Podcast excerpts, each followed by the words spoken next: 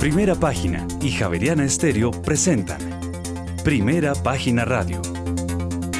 Noticias y análisis económico de Colombia y el mundo.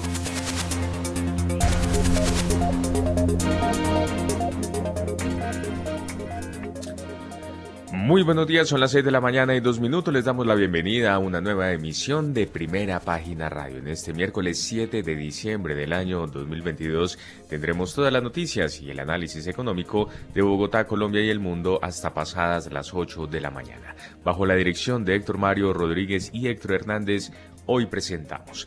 Al tercer trimestre de 2022, el déficit fiscal del Gobierno Nacional Central Colombiano fue de 3,2% del PIB, cifra levemente inferior al 3,4% del Producto Interno Bruto de un año atrás. Y el viceministro de Hacienda hace un llamado para que el alza del salario mínimo tenga en cuenta que la inflación bajará a cerca de 7% en el 2023 y que la economía se va a desacelerar.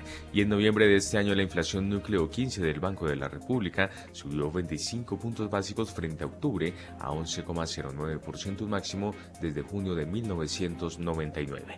Y en otras noticias, el indicador de confianza de la vivienda empeoró a menos 21,5% en noviembre desde el, desde el menos 13,2% del mes de octubre, la caída más pronunciada en lo que va del año. Y más adelante la evacuación de poblaciones aguas abajo de Yurituango será el próximo 14 de diciembre. Y al séptimo día de 10 en la OPA de Esadinco sobre BAC Holding International, el oferente lleva un acumulado de 8,91% del porcentaje máximo a comprar. Tendremos estas y otras noticias hoy en primera página radio, 6 de la mañana y 3 minutos. Héctor Mario Rodríguez, muy buenos días.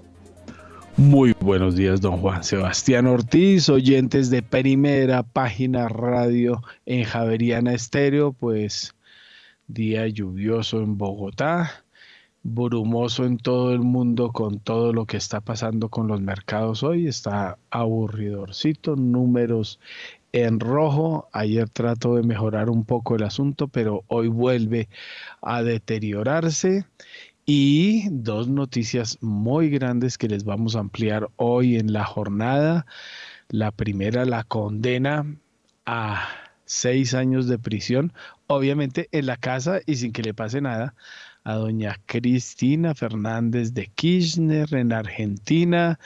Bien contamos en este programa con pelos y señales toda la vagabundería que sucedió en Argentina, cómo contaban los billetes en una casa de cambios para sacarlos al exterior vía Uruguay, ¿no? Ya se sabe cómo funciona ese esquemita, no me vengan a hablar de cuenticos de hadas de que Uruguay, pues allá, por allá salía el dinero desde Argentina. Y segundo, condena a la organización Trump, evasión fiscal.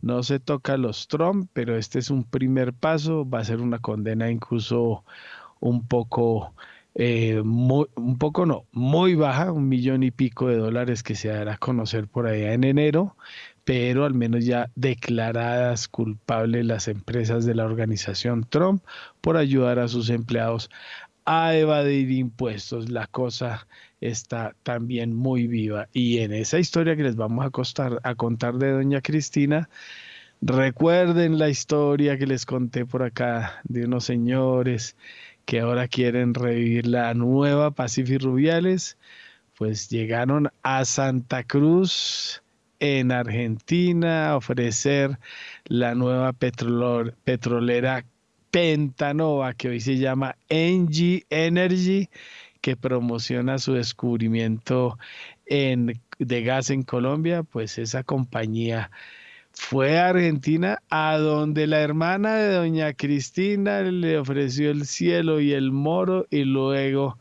tuvieron que salir corriendo de allá sin hacer nada como siempre. La inflada de Pentanova y de su nueva Pacific Rubiales que resultó ser falsa y ahora se vino para Colombia y están tratando de, inflar a través de otra compañía.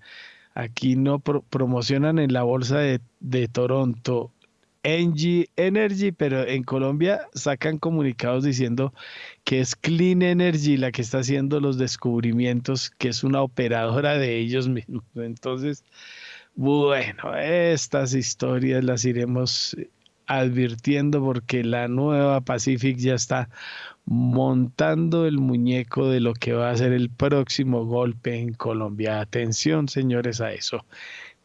Don Juan Sebastián, ahí les dimos, ahí tienen los prolegómenos de lo que habrá hoy. Hablaremos de Doña Cristina, de Don Donald y de todo lo que está pasando en el mundo en la jornada. Sí, señor. Y entre tanto, a las 6 de la mañana y 7 minutos, aprovechamos y le damos una mirada al panorama internacional porque las buenas noticias chinas acerca de su flexibilización en cuanto al coronavirus se contrarrestan con los malos datos conocidos hoy de que las exportaciones e importaciones chinas en noviembre bajaron más de lo esperado. La sesión comenzó con los peores datos de importaciones y exportaciones de China en dos años y medio desde mediados de 2020 en plena pandemia. Las exportaciones cayeron 8,7% respecto al año anterior empeorando el descenso del 0,3% de octubre y comportándose mucho peor de lo esperado. Las importaciones cayeron un 10,6% por debajo del retroceso del 0,7% del mes anterior. Los datos sobre el mercado laboral y el sector servicios en Estados Unidos, publicados este martes, añadieron peso a la preocupación de la plaza surcoreana. Las cifras mejores de lo esperado dibujan una situación económica aún recalentada y hace pensar que la Reserva Federal pueda decidir en subir los tipos de nuevo los tipos de interés en más de medio punto durante su reunión que arranca la próxima semana. Ayer con el principal índice de Wall Street, el índice Standard Poor's 500 encadenado de esta forma a cuatro sesiones consecutivas de pérdidas. Detrás de este negativo comportamiento está el temor de los inversores a que dada la fortaleza que está mostrando el mercado laboral y el sector de los servicios estadounidenses, la Reserva Federal se vea forzada a incrementar su tasa de interés oficial por encima de lo esperado por los mercados. La tasa terminal la sitúan los analistas actualmente en el intervalo del 4,6% al 5%, siendo factible que deba forzar un aterrizaje duro de esta economía para lograr llevar la inflación al objetivo del 2%. Si bien los pronósticos continúan apuntando a que la Fed en su reunión de política monetaria de la semana que viene desacelerará el ritmo de sus alzas de tipos, incrementándolos en solo 50 puntos básicos, hay que recordar que lleva cuatro reuniones consecutivas, subiendo los 75 puntos básicos, algo que vino a confirmar el presidente del Banco Central estadounidense, Jerome Powell, la semana pasada.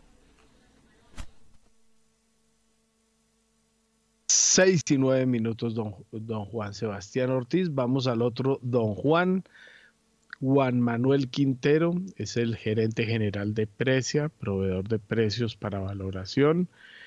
Antes, Info Balmer, economista de la Universidad de los Andes, con un MBA de la Universidad de Liverpool y fue analista de mercado de Trust y gerente de en Colombia de Bloomberg. Juan Manuel eh, Mojado, bienvenida a primera página de esta madrugada. Buenos días, Héctor Mario. Pues hoy no, no, tan mojado porque hoy amanezco en Cali. Ah, bueno. Pues ayer recibiendo clientes, la, gente del sector acá, eh, en una comida que teníamos en conjunto con la bolsa y con la cámara de riesgos. Muy queridos todos ayer, seguramente algunos de ustedes de ellos estarán oyéndolos, oyéndonos esta mañana.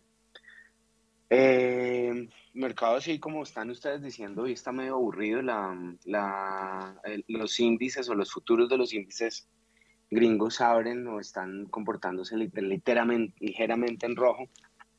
Eh, Europa hasta hace un ratito, no mentira, sigue estando en, un negativo ahí, como casi que eh, pasándose a verde.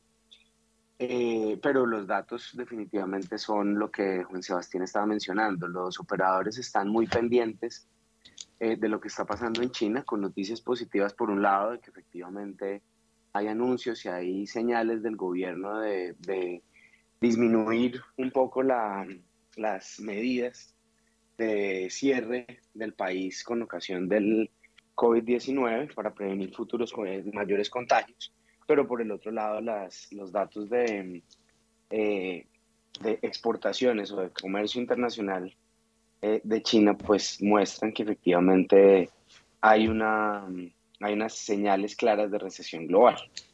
Eh, eso es pues el, el, gran eh, driver del mercado hasta, la, hasta este momento. Eh, las, las condiciones de lo que, de lo que pueda pasar el, el día de hoy pues no, se van a ver muy afectadas por noticias nuevas, por cosas que, que, puedan salir. de, de, de, de, cuestiones muy coyunturales. Hoy no es un día así en el que tengamos eh, eh, información así muy, muy fuerte. Hay algunos eh, datos que se publican como las aplicaciones de las, los nuevos mortgage applications, que son como las nuevas solicitudes de, de, hipotecas que dan una señal clara de qué es lo que puede estar pasando con el mercado de, de las, de, la vivienda en Estados Unidos y algunos costos de, del, del, empleo o los, costos laborales en Estados Unidos. Esos son como los, las cosas con las que las, los, los, agentes van a estar pendientes. Por el otro lado, pues, eh, además de las bellezas que usted estaba contando sobre Cristina Kirchner y, sus, y sus cosas, eh, también hay pues ruido político no muy lejos. En Perú también hoy hay una mm, eh, revisión, vuelven a, a, poner a Pedro Castillo, el presidente, en, el, en la palestra, porque hoy va a haber un nuevo intento, el tercero, de la oposición por eh, declararlo permanentemente incapacitado moralmente. Eso pues el tercer eh, veto pues al presidente y eso pues como en todas partes cualquier ruido político dificulta las, las, eh, el comportamiento de los mercados, el estar haciendo inversiones, el estar haciendo cosas muy tranquilos. Esas son como las, las los temas que hay que, estar eh, pendientes hoy. Obviamente muy interesado en oír lo que se tiene que decir de, lo que está pasando con Trump, que también en, Estados Unidos todos los eh, corrillos políticos eh, lo señalan que eso que usted mencionó de que, de que a la a la empresa le, la, acusaron ya formalmente de que efectivamente hizo trampa con los impuestos, pues abre la puerta para que ya los, los dueños y los ejecutivos de la organización Trump eh, entren ya directamente a tener una, una responsabilidad y potencialmente impactos eh, penales en lo que se está viendo. Em, hay algunos comentarios interesantes de Jamie eh, Dimon o Diamond Dimon, de, el CEO de JP Morgan, eh, él hace, una, hace unos comentarios en CNBC ayer y muestran unas, unas señales de que la economía americana va a estar muy complicada. Está viendo que la Reserva Federal está haciendo un esfuerzo, pues, eh, no solamente en, en, la realidad de apretar los tipos de cambio, pero también en hacer una mm, campaña porque el año entrante haya una eh, un frenazo importante de la economía. Pero él dice que incluso con esa campaña y con el esfuerzo de la, de la Fed es posible que, que no sea suficiente para, para que efectivamente se, se disminuya la inflación.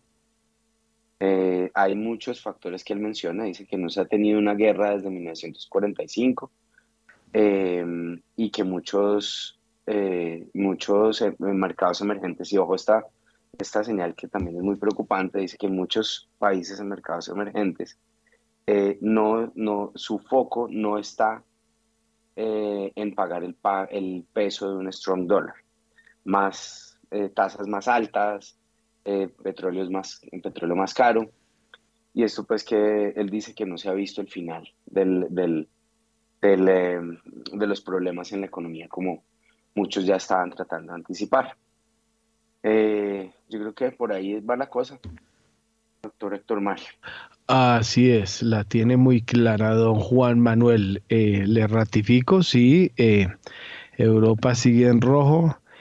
El FTS 100 de Londres cae eh, 0.11%, el DAX cae 0.29% y el K40 París cae 1.25%. No, punto 25. Y futuros, el Dow está en punto 09 en rojo, futuros. El Standard Poor's punto 20 futuros y el Nasdaq punto 28 eh, futuros, todos en rojo también.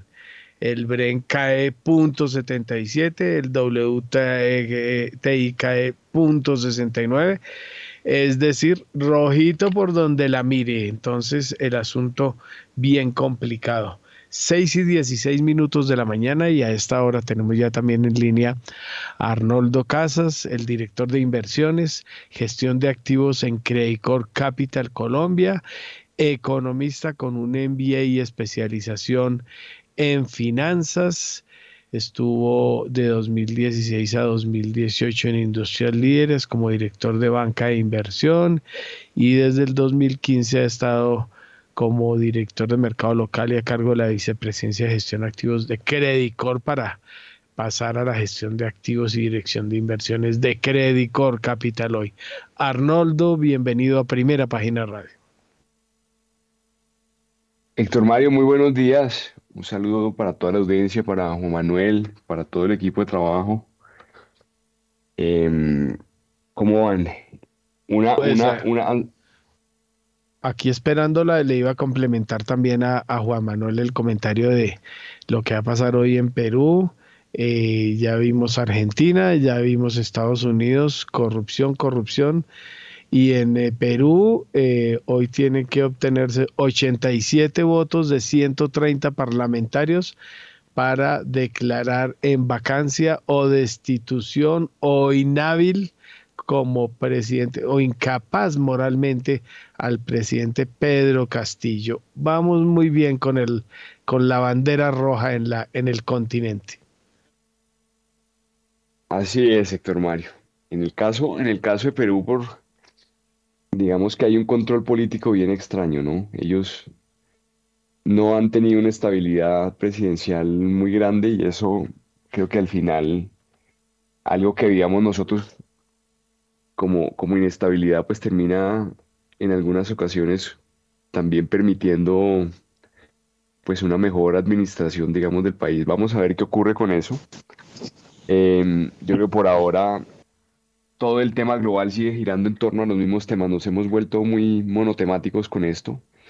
Esta semana muy, muy, muy poco cargada de, información y de cifras. La otra semana sí va a ser definitivamente contundente para, para lo que vaya a ser el desenlace, el cierre del 2023, del 2022 y sobre todo lo que va a ser el primer trimestre, ¿no? Porque creo que hay datos de inflación, hay datos de, pues digamos que va, esto, todo lo que salga en, la próxima semana, pues va a ser determinante de lo que vaya a ser la acción de la, de la Reserva Federal. Eh, pero creo que ahora por lo menos para, para nuestro país y en general para, para el mercado, lo más importante, en mi opinión, eh, ha sido el, el, comportamiento del precio del petróleo. Creo que eh, lo, han, lo, han, dejado de lado y las dos medidas que, que, ha tomado, mejor dicho, la medida de ponerle un, el, el precio máximo a, al petróleo ruso y la caída que estamos viendo recientemente es, algo, es una variable con la que no estábamos trabajando.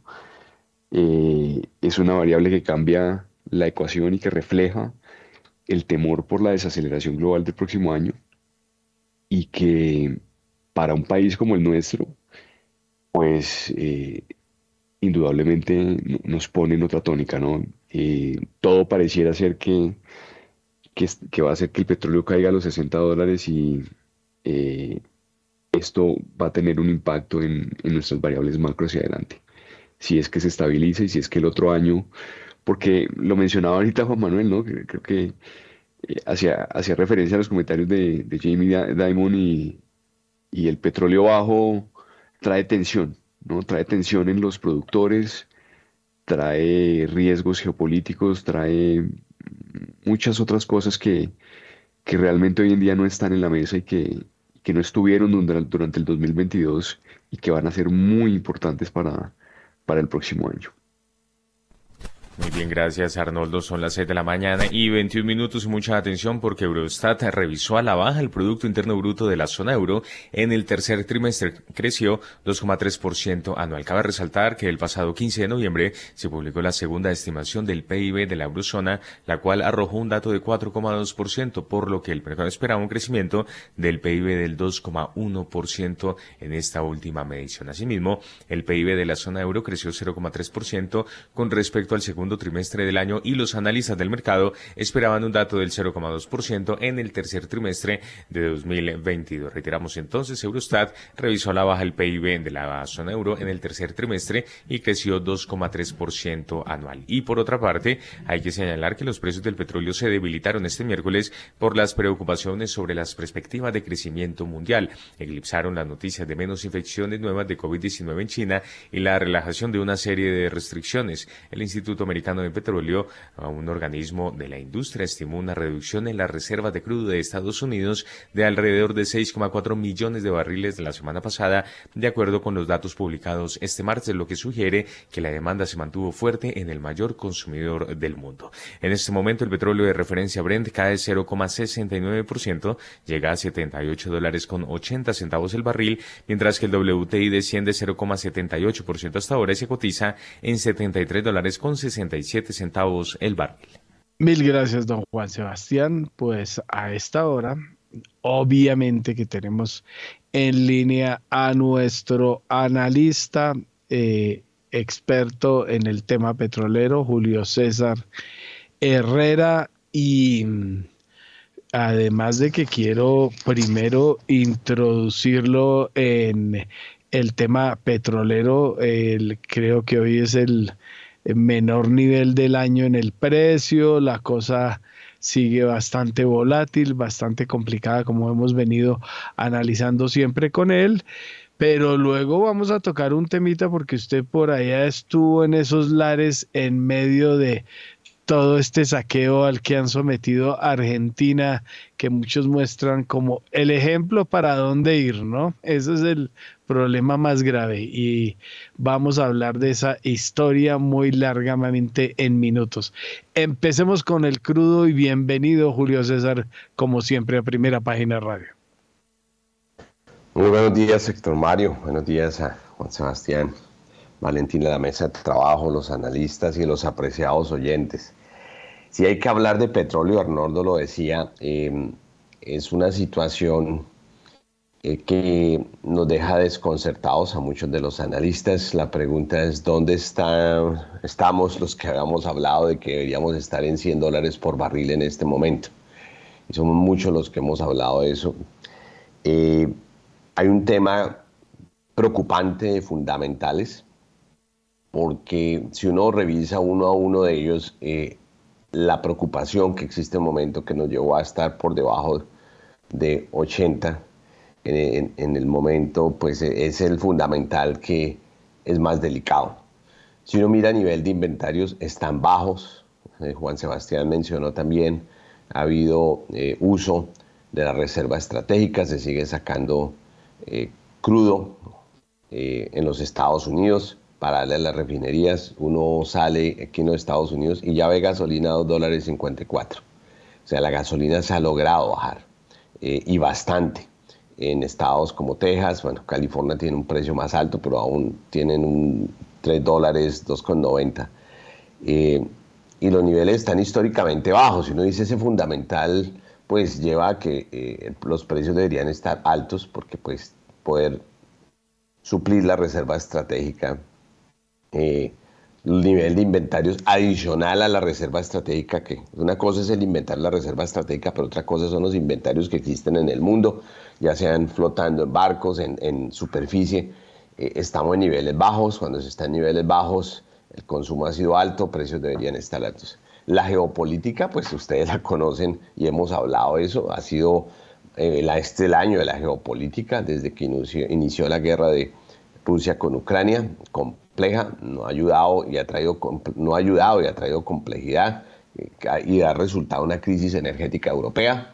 Luego no ayuda y, eso ha llevado a que eh, petróleo ha escaseado y deberíamos estar en precios altos. OPEC eh, no ha ayudado porque no trajo más producción.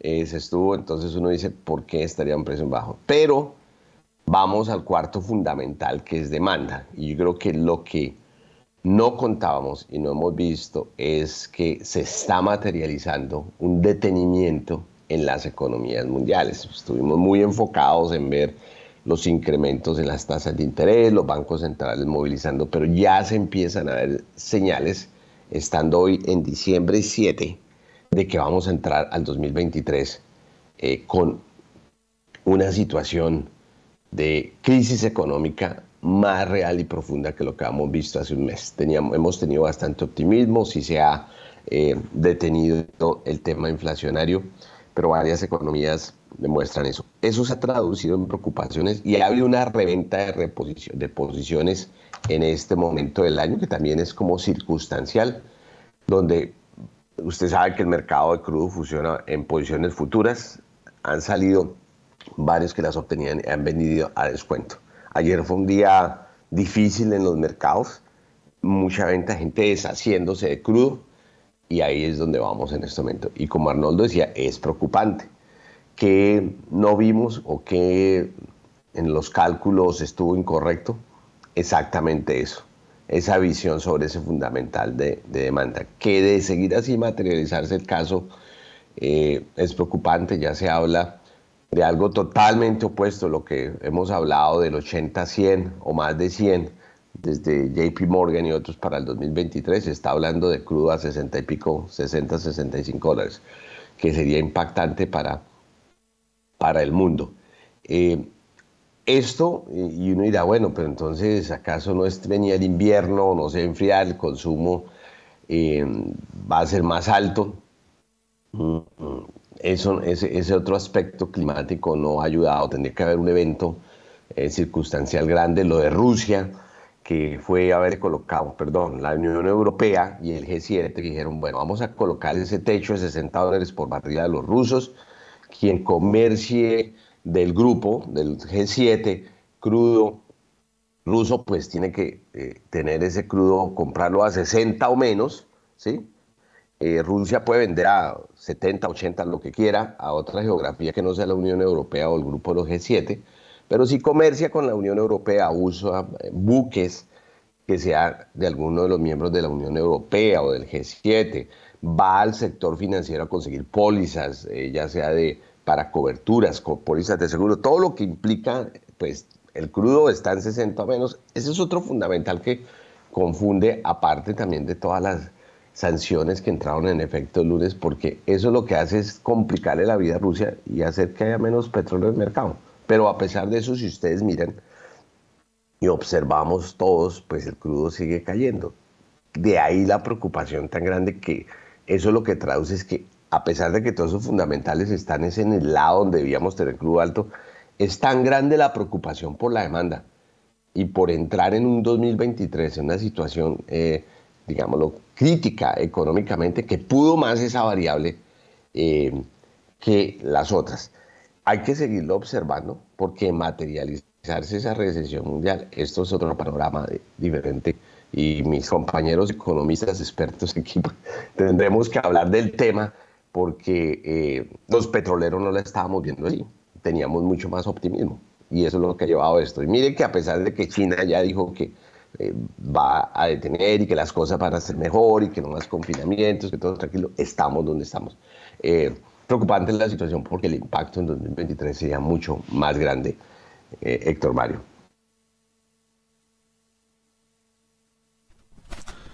Muy bien, gracias Julio César. Así es, las don 6 de la mañana y 30 minutos, Héctor Mario.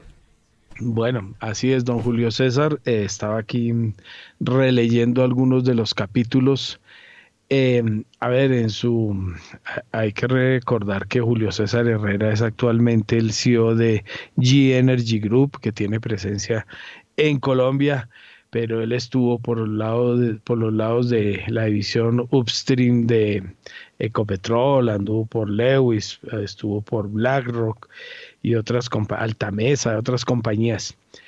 ¿En qué época le tocó a Julio César Argentina? Héctor Mario, yo tuve varias épocas relacionadas con Argentina, eh, pero la de donde estuve presencialmente trabajando 2012 al 2014, eh, estuve allí trabajando para British Petroleum. Ah, eh, previamente a eso, estuve encargado de Argentina desde los Estados Unidos, parte como director financiero para Latinoamérica del Downstream.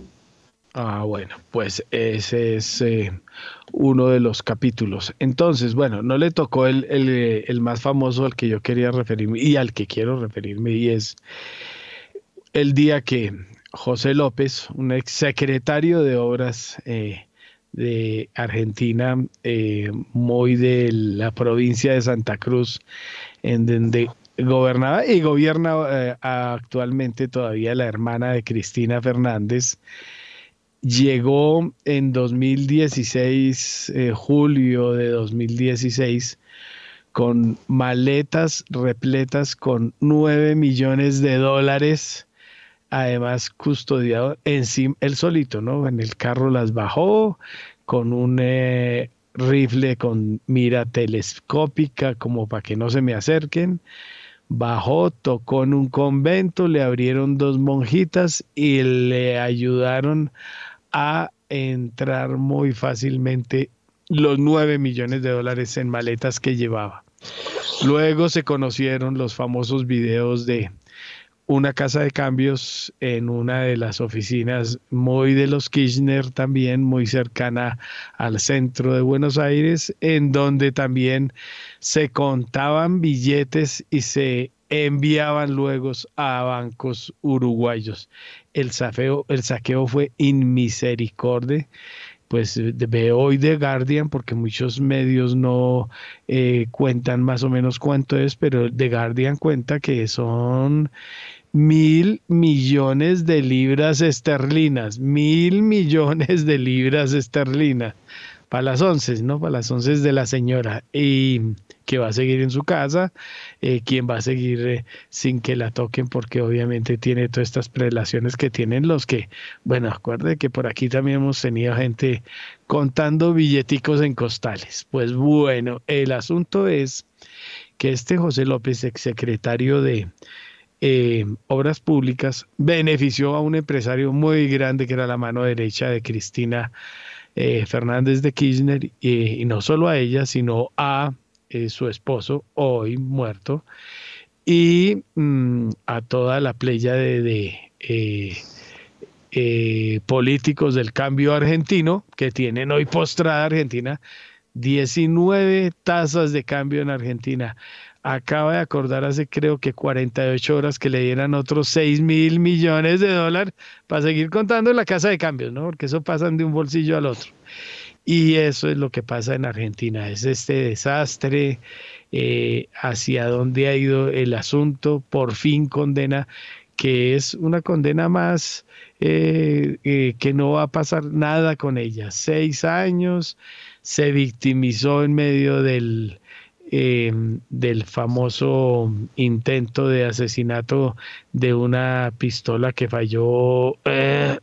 Bueno, curiosos hechos en la política, en la política que nos estamos acostumbrando a ver, no solo con la izquierda, porque eso ella también asumió la izquierda todo lo que venía haciendo la podrida derecha en peores asuntos y, dándoselas con manos más limpias. Pero bueno, ¿qué le tocó a usted? Porque más adelante les voy a contar la otra historia cuando llegaron unos señores aquí. Llegaron 25 petroleros colombianos, todos de una sola petrolera, ¿no? Y de un solo grupo, quebrados en Colombia y se establecieron también en Santa Cruz. Esa historia les contaré más adelante. Por ahora, Julio César, cuénteme su historia y lo que vivió allá.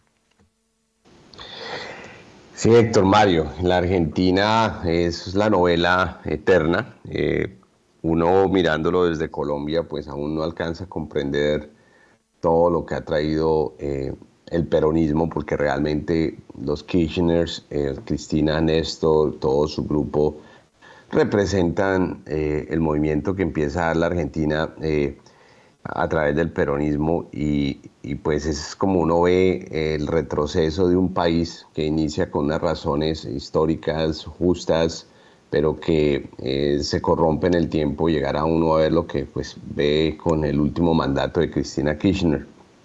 Eh, hay que recordar que la Argentina eh, llegó a ser una de las economías más fuerte, número uno del mundo, por encima de Alemania y los Estados Unidos. O sea, hay que recordar el punto de partida de la Argentina. Muchos, y quizás lo sé, son de generaciones más recientes que la mía, no recuerdan eso, pero si uno estudia un poquito de dónde viene la Argentina, eh, y eso es algo que pues hay que recordarle a, las nuevas generaciones como eh, un socialismo eh, mal llevado pues puede tomar a la nación más poderosa del mundo y colocarla de rodillas. Estamos hablando de ese país que tuvo una moneda más fuerte que el euro y que el dólar en su momento. De ahí la gloria de los argentinos y que hacemos chistes y los criticamos y, nos burlamos de ellos de que son muy orgullosos creídos, pero tiene una razón de serlo. Argentina tuvo energía nuclear hace 50 años. Argentina hizo aviones hace mucho tiempo. Eh, pero todo esto viene desde, desde, pues, desde, desde Perón, eh, viene por la lucha de todos los abusos que el régimen militar hizo, que uno ve parte de eso de Chile y pues arranca este peronismo y los Kirchners, eh, Néstor, el esposo de Cristina, que ya murió y, pues empiezan ese proceso de ganar el pueblo, de trabajar con los sindicatos, porque si hay que saber de, de sindicatos, eh, hay que mirar al sur. Argentina es otra cosa en temas de sindicalismo, otra cosa en temas de protestas. Eh, recientemente, la época que yo viví como segundo termo, término en la Argentina 2012-2014, pues vivimos una Argentina ya deteriorada. Yo llegué a una tasa de cambio de 2 pesos por eh, dólar y salí a una tasa de casi 9 pesos por dólar y usted mira dónde está el, peso ahorita. Eh, un mercado negro, una situación donde eh, uno iba a un supermercado y hoy encontraba un producto y no lo volvía a encontrar en dos o tres años. Una industria local que venía, como les digo, de años atrás de ser la gloria y, y, el paraíso mundial, muy debilitada, eh, y todo eso traído por ese mal manejo y por toda la corrupción. Eh, la fortaleza argentina ha sido el campo. Si uno quiere hablar de hectárea productiva mm, más próspera del mundo es la Argentina. Eh, número de hectáreas disponibles para cultivo y lo que ha mantenido es la producción de soja internacional que ha sido quizás mejor para la Argentina que la mismo, el mismo mercado que no podía ser de hidrocarburos. Eh, sí viví la época de, Cristina donde fue pues prácticamente muy descarado el hecho de que por tener el favoritismo del pueblo un fenómeno como pues el que se han bebido en varias economías latinoamericanas donde el pueblo pues apoya una izquierda porque espera ver que van a haber prebendas. Eh, el gobierno de los Kirchner fue una repetición del gobierno venezolano, muy amigos de eh, Chávez, eh, implantaron, y uno veía que no hace mucho, en el 2012 al 2014, sistemas de subsidios que eran una copia exacta de los modelos de subsidio eh, venezolanos, donde uno veía una sociedad que empezó a caer en eso, donde uno no conseguía una muchacha de servicio porque es mejor para las señoras tener hijos porque el incentivo del gobierno pues les daba para no tener que trabajar, donde si uno quería descargar un camión eh, no era fácil porque eh, los incentivos y los subsidios del gobierno eh, llevaron a mantener a un, todo un grupo, eh, aún de personas que vinieron de otro país, mucho peruano, mucho boliviano que llega, que tenían subsidios. ha sido un deterioro y es donde uno se puede ver el ejemplo de los mejores latinoamericanos, aparte de Venezuela, de cómo el dar dinero gratis solo lleva a desintegrar a una capacidad productiva de un país. Eh, los Kirchner hicieron muchos negocios, como usted dice, Santa Cruz es el centro de ellos. Eh, han tenido sus testaferros. Si usted va a la Argentina, ve que la mayoría en Santa Cruz de los hoteles de lujo son de Cristina. Eh, algo descarado, algo que se hizo de frente. Veía una izquierda resentida y que le pegó muy duro a, todo porque pues fue el movimiento del péndulo, venían desde un régimen militar opresivo y subieron ellos dar esa libertad al, pueblo y esa tranquilidad, pero lo hicieron eh, apropiándose de la billetera, endeudaron la Argentina mucho más, eh, pero lo más, digamos, lo difícil para los que fuimos empresarios y hemos estado allá es ver a un gobierno involucrado y, cuidando de sus negocios personales y saqueando la nación y usando un grupo de amigos. Eh, lo que pasó con Cristina ayer, que pues los jueces estaban pidiendo 12, 12 años de prisión, que también es poco, pues es realmente un, un tema eh, simbólico, porque los billones de dólares que los Kirchners amasaron, que está comprobado, los casos en los que se de corrupción en que estuvieron involucrados, lo más descarado que ha habido en Latinoamérica, y pues eh, esto lo que hace es borrar todo eso, dejarla tranquila, quedan con sus billones y pues no ha habido sanciones monetarias, no ha habido confiscación de bienes, eh, todo lo que los Kirchners tienen. Y las historias que usted es cierto, en mi época pues encontraban a eh, varios de sus testaferros moviendo en aviones millones de dólares eh, para Uruguay, sacando y entrando dólares del país de manera muy descarada. Entonces, esos son los ejemplos que hemos mirado en Latinoamérica como una izquierda se corrompió y fue peor que la derecha en muchos, en muchos momentos. Muy triste el caso argentino, también habla de la pobreza eh, de, la democracia, de, la ley. Miren que Cristina llegó a ser vicepresidente hasta hace poco, después de todo eso que era conocido.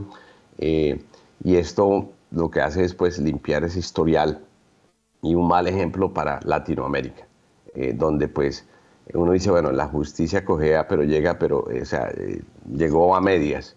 Y, ojalá eso no sean los casos que se vean. Han tomado una acción, pero es una acción, eh, digámoslo, muy pobre, porque eh, los Kirchners saquearon, han saqueado la Argentina de manera muy clara y muy descarada, y pues sus fortunas en Argentina, en Europa, pues siguen intactas.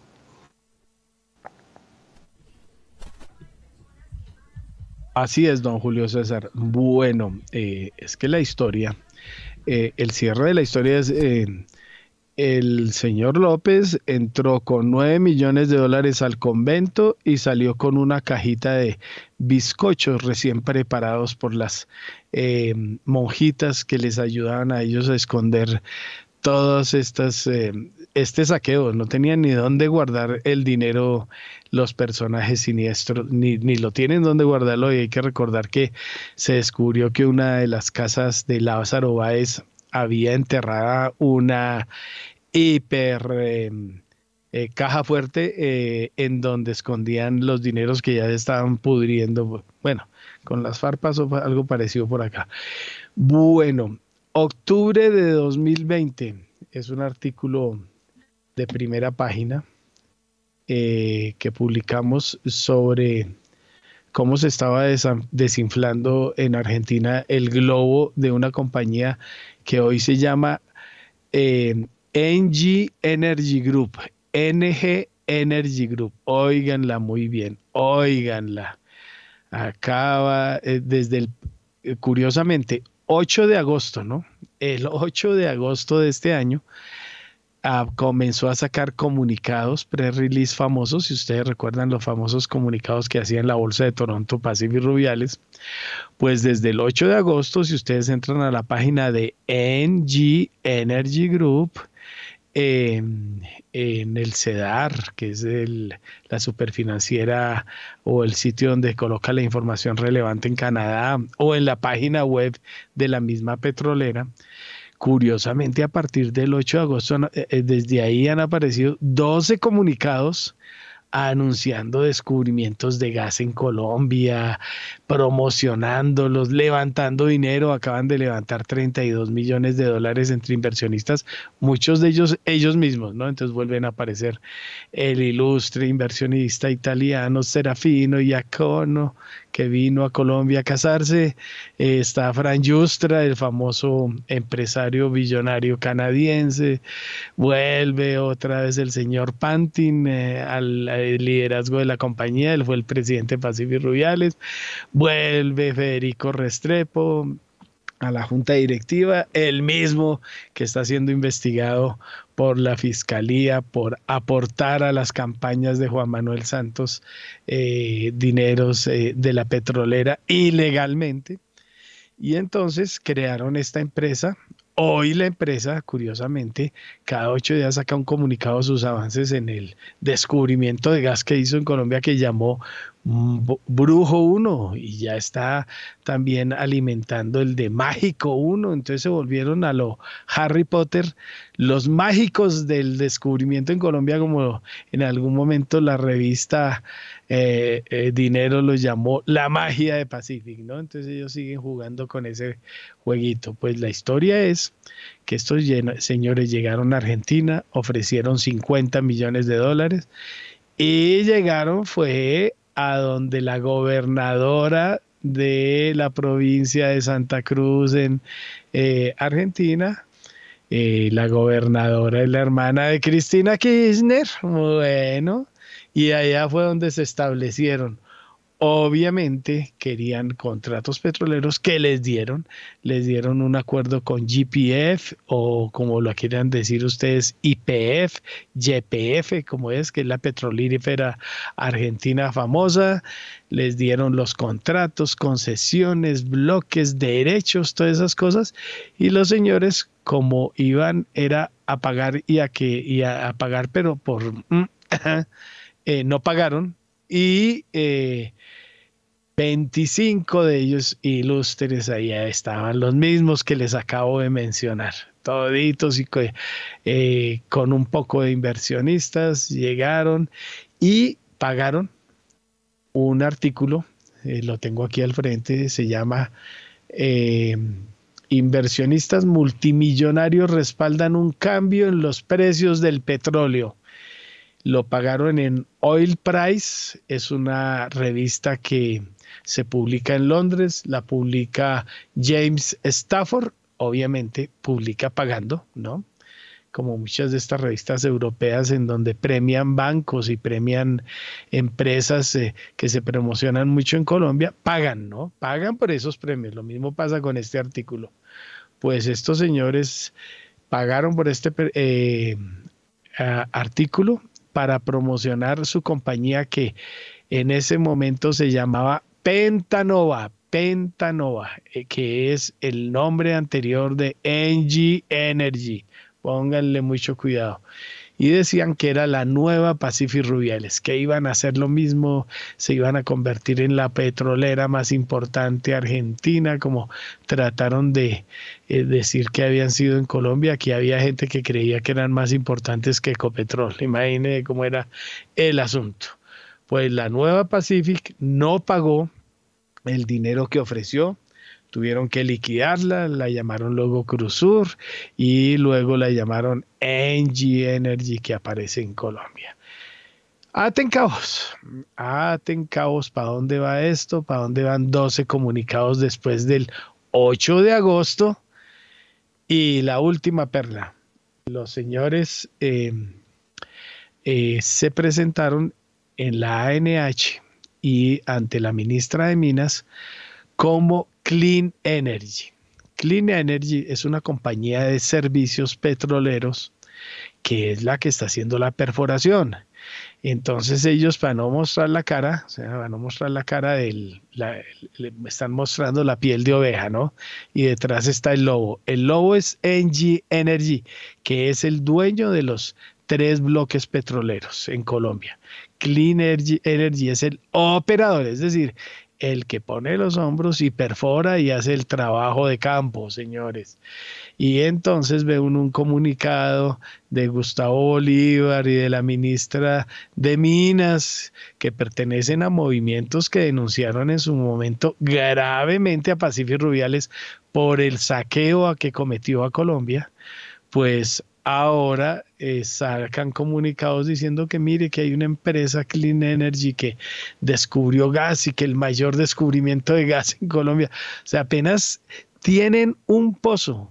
No se puede calificar como el hiperdescubrimiento de gas mientras no se tantee en la zona, se miren otros pozos exploratorios, que se vea la magnitud del campo, del yacimiento y demás para confirmar que se trata de un gran hallazgo. Segundo. Tercero, ah, lo que viene, las infladas de otra vez del mayor hallazgo de gas de la historia y ya hay otros medios por ahí alimentando todo este asunto. Em, Julio César, me equivoco si yo estoy diciendo que con un simple pozo uno puede decir que ya hizo el mayor hallazgo de gas de Colombia. usted está totalmente correcto. Así es, eso no se puede decir, eso se llama especulación. Obviamente. Entonces, los invito, entren a la paginita, entren a NG Energy Group, vean curiosamente lo que les estoy mostrando. Entren a News, y miran ustedes el listado y curiosamente después del 8 de agosto, un día después de la posesión del nuevo presidente, empiezan a salir, ya van 12 comunicados advirtiendo su gran hallazgo, alimentando, dijeron que iban a levantar primero 50 millones de dólares, ya ahora les tocó rebajar porque no levantaron el dinero suficiente porque el precio del petróleo no está como para inflar eh, cajas vacías, no pudieron levantar los recursos necesarios, solo levantaron 32 millones, pero esa platica, como ustedes saben, ya se va para otros bolsillos. Entonces, esa es la historia que quiero ponerlos en contexto porque eso es lo que viene y está atado en toda esta historia a la corrupción a la que nos ha tenido sometido esta clase de gente que ha llegado al país en los últimos años y que aquí denunciamos desde 2009. Entonces que no vengan a decir que es que esto es nuevo, esto es viejísimo y desde Colcorp, desde muchas compañías, otra petrolera que quebraron por ahí, ¿no? En el camino que inflaron, el señor Justi, los señores Justra, los señores Giacono, la quebraron, la convirtieron en Petro Magdalena, la asumieron con los recursos de los inversionistas y tome para que lleve. Ahí está, y la quiebra de Pacífico Rubiales. Don Juan Sebastián, eh, me extendí un poquito, pero es que como el que no recuerda su historia está condenado a repetirla, pues contémosle cómo van los mercados. Sí, señor, y antes una recomendación, porque PEI, Fondo de Inversión Inmobiliaria líder en el país, fue estructurado y es administrado por un gestor experto en el mercado inmobiliario que ha consolidado un portafolio evaluado en más de 8 billones de pesos. Conozca más sobre PEI en la página web www.pei.com.co 6 y 53. En primera página radio, las bolsas del mundo. La tendencia negativa se trasladó a Asia después de que el comercio exterior chino desaceleró su avance. Las autoridades chinas anunciaron este miércoles que se había aliviado una serie de restricciones de COVID-19 que incluyen permitir que algunas personas se pongan en cuarentena en el hogar y finalizar los requisitos de prueba para ingresar a la mayoría de los lugares públicos. Estos movimientos siguen a los disturbios civiles por la naturaleza estricta de las restricciones de movilidad del país para detener otro brote de infecciones. El de la bolsa de Tokio bajó 0,72%, el Topix descendió 0,10%, el índice compuesto de Shanghái perdió 0,4%, mientras que el índice Hang Seng de la bolsa de Hong Kong cerró con pérdidas del 3,22%. El Kospi de la, de la bolsa de Seúl perdió este miércoles 0,43%, mientras que el índice de valores tecnológicos Kosdaq bajó 0,18%. Por su parte, las acciones europeas abrieron mixtas, pues las preocupaciones por la recesión chocan con la reapertura apertura de China. La producción industrial alemana descendió menos de lo esperado en octubre, cayendo 0,1% en el mes en lugar de la disminución prevista del 0,6% en parte arrastrada por una disminución de la producción de los sectores industriales intensivos en energía. Si bien este comunicado ofreció noticias relativamente buenas, los inversores europeos todavía tienen que hacer frente a un crecimiento anémico y una política monetaria más estricta para hacer frente a una inflación persistentemente alta. El IBEX 35 de la Bolsa de Madrid logra borrar las pérdidas de la apertura y en los primeros compases de esta sesión sube tan solo 0,03%. El índice DAX alemán cotizaba 0,1% a la baja, mientras que el CAC 40 de París descendía 0,1%. Por su parte, el FTSE 100 de Londres del Reino Unido subía 0,1%. 6 de la mañana y 55 minutos. Las bolsas latinoamericanas en primera página radio. 6 de la mañana y 55 minutos. En la cuarta jornada de operaciones del mes, los índices accionarios de Wall Street volvieron a situarse en terreno de pérdidas ante las advertencias económicas de bancos como Goldman Sachs y Bank of America sobre los impactos de la política monetaria restrictiva y los riesgos de recesión. Dentro de la Bolsa de Valores de Nueva York, el índice Nasdaq 100 de alto contenido tecnológico encabezó las bajas con 1,82% impulsado por un, por un retroceso de 6,79% en las acciones de Meta Platforms. El índice Standard Poor's Merval de la Bolsa de Comercio de Buenos Aires cerró con una ganancia del 2,20%. El índice Ibovespa de la Bolsa de Valores de Sao Paulo avanzó 0,15%.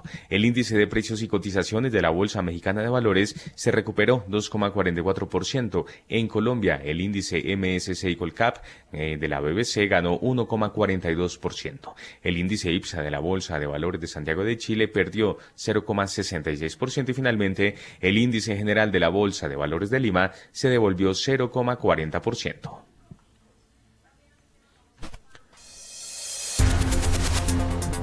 En primera página radio, las claves de la jornada. Ya se dio a conocer el PIB trimestral de la zona euro y se estimaba que, de acuerdo con las estimaciones de los analistas, un crecimiento del 0,2%. Por otra parte, entre las referencias macroeconómicas se destacan las exportaciones, importaciones y balanza comercial de Francia y las ventas minoristas de Italia. Hablará además eh, Philip Lane, quien es miembro de la Junta Ejecutiva del Banco Central Europeo. En Estados Unidos, la oficina del censo dará a conocer los reportes financieros del tercer trimestre de los sectores de manufactura facturas, minería, comercio al por mayor y al menudeo y algunas empresas del sector servicios. La Reserva Federal informará el, crédito de consumo al mes de octubre y finalmente los números oficiales de la Administración de Información de Energía se conocerán más tarde este miércoles. Finalmente en Canadá el Banco Central dará a conocer su decisión de tipos de interés. Se espera que el organismo los suba en 50 puntos básicos desde el 3,75% anterior hasta el 4,25%. Por su parte, el Banco Central de México dará a conocer su segundo reporte de estabilidad financiera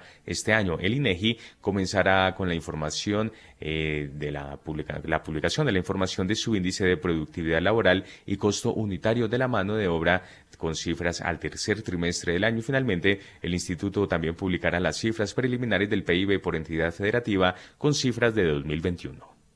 Mil gracias, don Juan Sebastián. Bueno, oiga, Juan Manuel Quintero ya mm, vio ahí, no es mucho, pero esperaban los analistas que el mercado, del mercado que subiera el PIB europeo 0,2% en el tercer semestre, quedó 0,3% eh, en el segundo trimestre, eh, ¿qué? Perdón, en el tercer trimestre con, respecto, con respecto al, al trimestre anterior y mm, eh, la cosa trata de mejor. Ah, bueno, pero veo aquí, petróleo cambió a verde, 11.11% el Bren y el W también en, en verde. La cosa que iba también en rojo empezó a mejorar y estaba tratando aquí de, de tomar a primera mano, no sé si usted la tenga ahí eh, a primera mano, pero las bolsas europeas de pronto deben de haber mejorado un poquito el asunto con este datico medio verde, se mejora,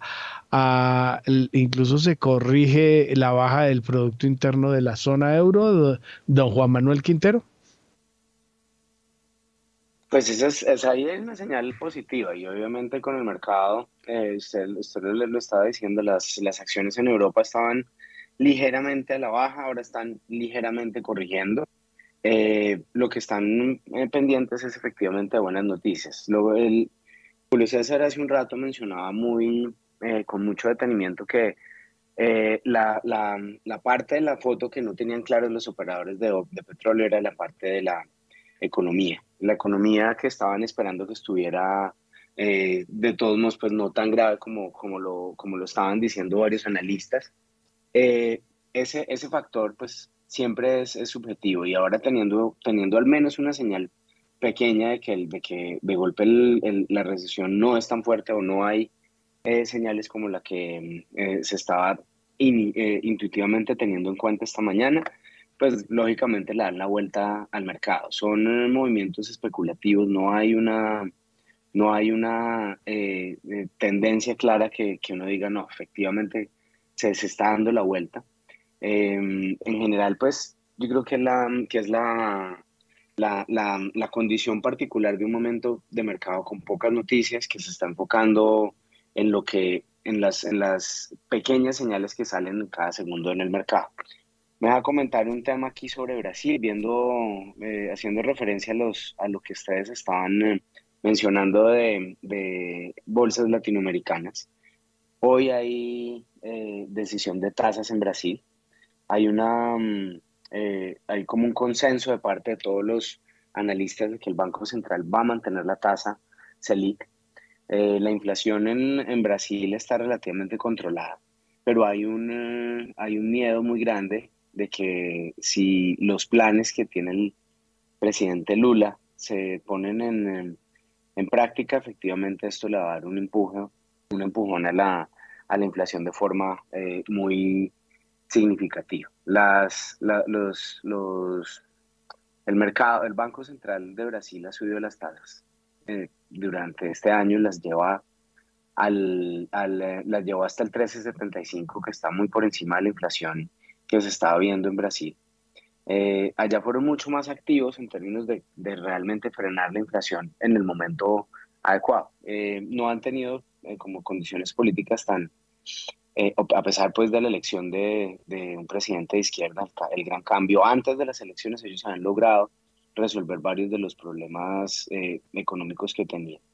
Y hoy se dan el lujo de, a pesar de, del, del problema político que se está viendo y de la y, el, y de la preocupación de los inversionistas del, de los planes de gasto eh, increíbles que trae eh, Lula Silva. Eh, de todos modos, pues se dan el lujo de mantener las tasas. Nosotros nos hemos quedado un poco cortos. se recordará que en decisiones anteriores de política, Banco de la República sorprendió incluso el mercado con, con no subir las tasas tanto como los mercados lo estaban esperando que eso pues es, es una, era una cuestión que, que, yo no veía hace mucho tiempo. En este momento Brasil está con esa, con esa posibilidad, van a mantener probablemente la tasa, eh, mientras que a países como Perú y seguramente a Colombia le toca eh, hacer ajustes de su política eh, de seguir subiendo tasas hasta ciertos niveles. Hay, hay que hacer la tarea a tiempo, yo creo que nosotros nos hemos quedado un poco expectantes de no, de no frenar en demasía la, economía y con la inflación llegando a, sorpresas bastante importantes. Héctor Mario. Gracias Juan Manuel. En este momento son las 7 de la mañana y 3 minutos. Pausa comercial y ya regresamos.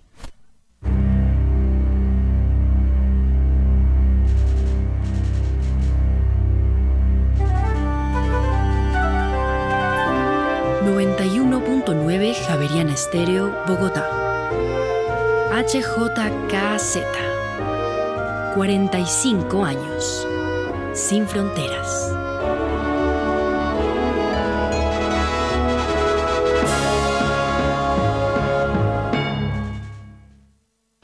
Elegí para que mis hijos tuvieran más y mejores colegios en la ciudad. Gracias al pago de tus impuestos, estamos cumpliendo nuestro plan de gobierno. Hemos construido 18 nuevos colegios y 6 jardines infantiles.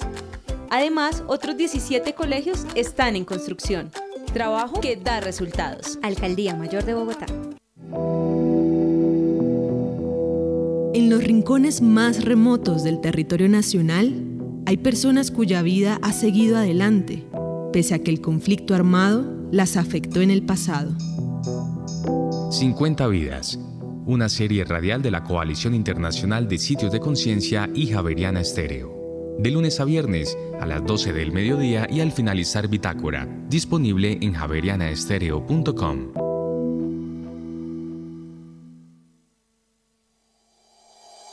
En Acciones y Valores, nuestra prioridad es construir la mejor versión de su futuro financiero. Por ello, creamos soluciones para cada uno de sus objetivos. Descubra nuevas formas de ahorrar y simplifique todo desde el celular a través de inversiones digitales desde un peso. Genere rentabilidad y a la vez impacto positivo en el mundo con inversiones responsables. Construya su plan de inversión personalizado con asesoría exclusiva y especializada Optimice el manejo de recursos de su empresa por medio de soluciones de tesorería. Realice envíos y pagos internacionales seguros de la mano de nuestro aliado Western Union. Es momento de crear metas juntos. Conozca la mejor forma de hacerlo. Contáctenos en www.axivalores.com o al WhatsApp 323-236-5222, vigilado y regulado por la Superintendencia Financiera de Colombia.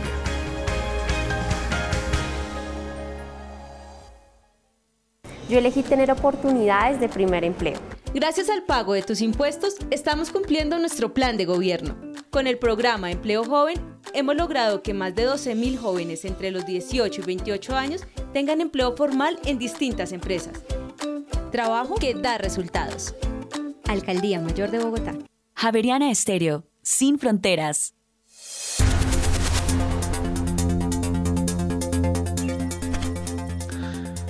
En Colombia son las 7 de la mañana y 6 minutos. Continuamos en primera página radio. Hasta ahora el petróleo de referencia Brent se mueve sobre los 79 dólares con 37 centavos el barril.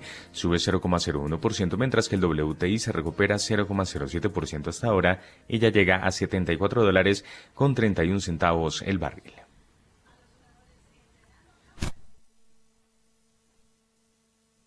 Mil gracias, don Juan Sebastián. A esta hora, 7 y 7, el comentario de Arnoldo Casa Senado de Credicor Capital. Arnoldo. Bueno, Héctor Mario. Hágale. Em, no, a ver, yo creo que ya estamos cerrando este año y, y bueno, creo que todo el mundo está esperando lo que mencionamos anteriormente, la reunión de la próxima semana de la Fed y, el dato de inflación para, para tener una guía. Creo que el, nerviosismo hoy es eh, qué va a terminar pasando con la desaceleración económica el, próximo año y, eso en qué se traduce, ¿no? Entonces, creo que hemos tenido unos par de días, porque la verdad no ha sido ni siquiera un mes de, de buen comportamiento general en casi todos los mercados y, las últimas, en las últimas jornadas por cuenta de, los comentarios em, de algunos líderes de, entidades financieras, pues una, una devuelta y un cambio en las tendencias de los principales activos. Estamos en, modo de bajo riesgo, eh, todo el mundo pendiente de la inflación y, y hasta dónde van a ir los bancos centrales en su campaña por contener eh, el incremento en el nivel general de precios. Creo que desde el lado norteamericano y, y lo que tiene que ver con las economías desarrolladas es, a diferencia de lo que pasa para nosotros, en, la caída que han tenido las materias primas, pues sí termina beneficiando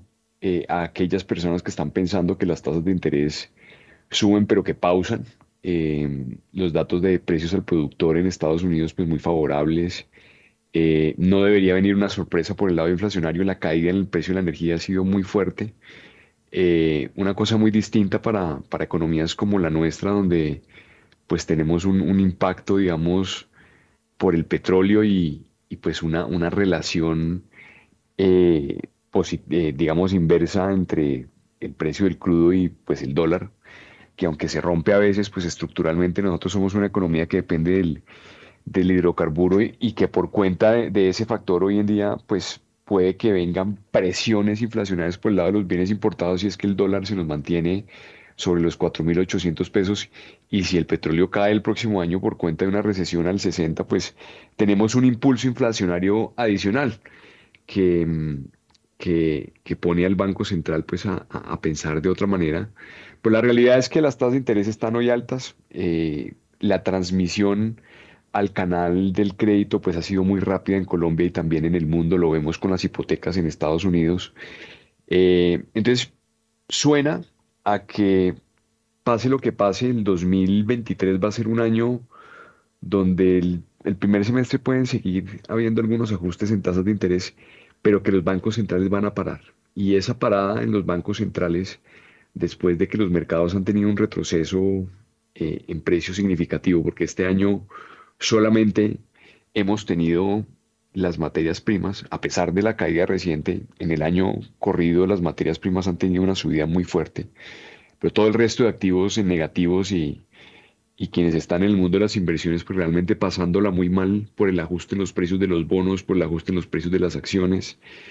Eh, de pronto lo que vamos a tener el próximo 2023, si es que la recesión no está muy acentuada y si eso no trae eh, otros problemas desde el ángulo del, riesgo de crédito y, probabilidad de, default eh, en algunas de las obligaciones que, puedan tener algunos familias, hogares y, empresas, pues debería venir acompañado de la expectativa de un recorte en las tasas y por consiguiente con muy buenos retornos para, los activos de riesgo. Yo creo que históricamente, aunque uno no puede, no, hay, una, hay una evidencia empírica, pero no una evidencia científica sobre este tema, pero los primeros dos años de todas las décadas son muy malos y particularmente el segundo año de una década es eh, tal vez el peor estadísticamente para los mercados internacionales y para los mercados accionarios en particular. Y estadísticamente, y por eso digo, no hay, una, no hay una explicación científica para el tema, pero sí hay una evidencia empírica cuando uno cruza los datos desde 1900 hasta hoy, que a partir del segundo año de la década usualmente se producen los mejores rallies para, para los mercados accionarios. Entonces yo creo que estamos cerca de, de, culminar eso y, en buena hora ojalá el tema geopolítico termine teniendo un respiro para el mundo. Eh, eh, esas campanas de... O, trompetas de guerra, pues no son, no son nada favorables. Em, pero esa es mi, mi contribución y, mi visión hasta el momento, Héctor Mario. Mil gracias, eh, don eh, Arnoldo Casas. A esta hora, 7 y 12 minutos de la mañana, también ya tenemos en línea a Nelson Vera Concha. Eh, quien es eh, ex vicepresidente de la NIF, estuvo también asesorando a la Superintendencia Financiera, fue jefe de investigaciones en la NIF. Oiga, Nelson, ya que usted ha andado estos días por allá, por esos lares de Estados Unidos, ahí salió, pues toda la gente cree que, o mucha, no, no digamos que toda, mucha de la gente cree que se está tratando de poner palo por donde sea a, la rueda del camión de eh, Donald Trump. Eh, acaba de ser declarada su organización culpable de 17 cargos de fraude fiscal en Nueva York, esconder impuestos, todo cayó sobre el empleado, ¿no? Yo recuerdo por aquí un caso famoso de una eh, empresa transportadora, la de los el correo de las brujas, en donde cayó el empleado y no los dueños que no se dan cuenta que los jumbos cargados de cosas llegaban a Colombia. Pues aquí pasó exactamente lo mismo. Weiselberg, que era el empleado contador, el que llevaba todos los... Em, eh, documentos de la organización Trump, fue condenado, se declaró eh, culpable de, aceptar al menos 1.7 millones de dólares en beneficios eh, extraoficiales de la empresa, que además fue premiado cuando los Trump descubrieron que por ahí se daban gabelas tributarias por carros, cursos y demás a todos los empleados, pero lo que sí hay que decir que no hay ninguno ni el papá ni los hijos Trump eh, involucrados o acusados en este caso. Eh, y esta es la gran noticia hoy en Estados Unidos, 17 cargos de fraude fiscal en una corte de Nueva York. Ese comentario general si sabe algo o si no, su coyuntura de cómo ve de rojito el mundo. Aquí sigo viendo, Europa trató de reaccionar y vuelve a caer todito rojo el eh, Londres cae punto 45, Alemania punto 41, París punto 39, España punto 34, los futuros de Wall Street en rojo, Standard Poor's en rojo punto 32 y el petróleo sí había subido un poquito mejor, pero ahora vuelve otra vez está en verdecito, pero muy oliva, punto 0.5% el WTI y punto 0.8% el Bren. Perdonen la voz de perro del demonio de hoy, pero el asunto sigue muy complicado. Nelson, su comentario.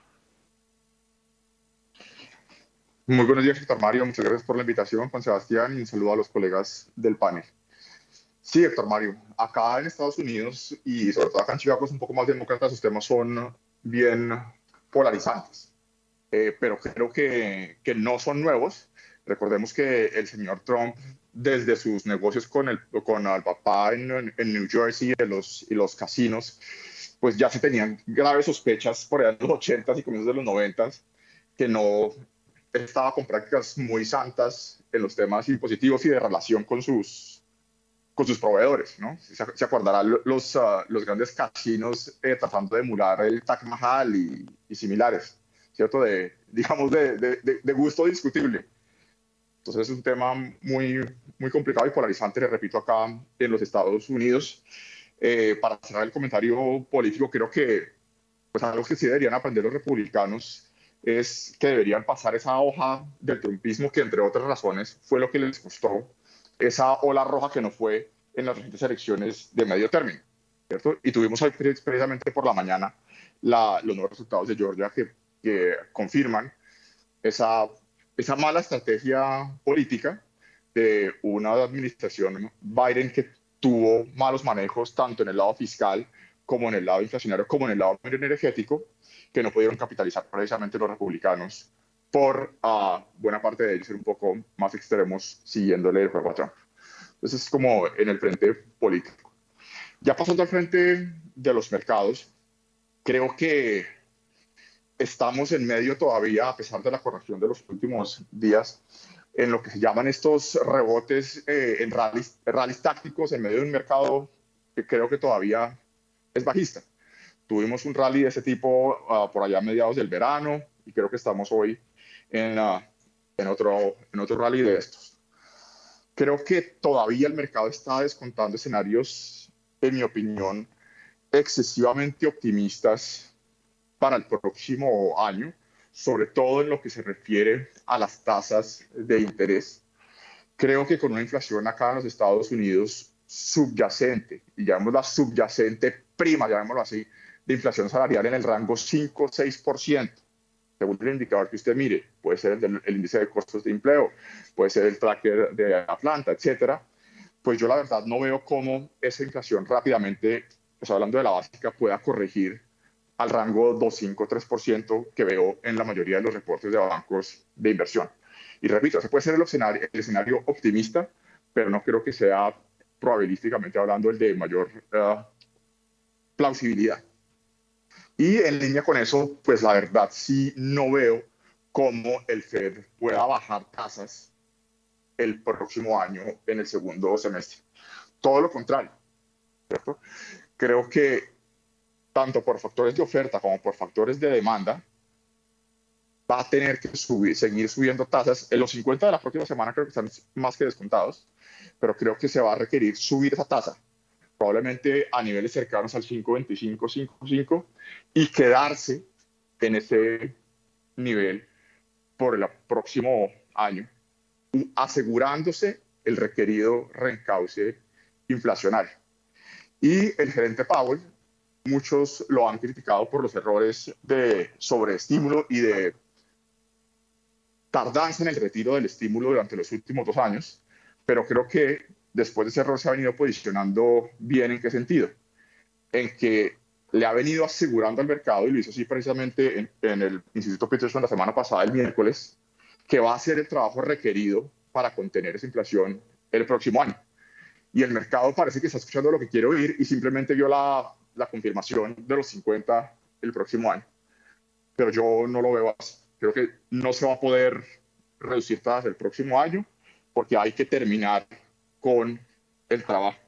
Lo peor que podría hacer el FED es, y acá hemos hecho muchas veces el, el símil, es dejar de tomarse el antibiótico antes de matar la infección inflacionaria. La inflación va a bajar el próximo año correcto, va a bajar el próximo año, tanto por factores de oferta, ¿cierto? Porque parte de esos choques microenergéticos se van a, diluir, como por factores de demanda. Sí, evidentemente, la demanda agregada se va a acelerar porque eso es lo que, las condiciones monetarias y financieras están buscando. Pero no vamos a estar ni siquiera cerca de una semblanza de estabilidad de precios.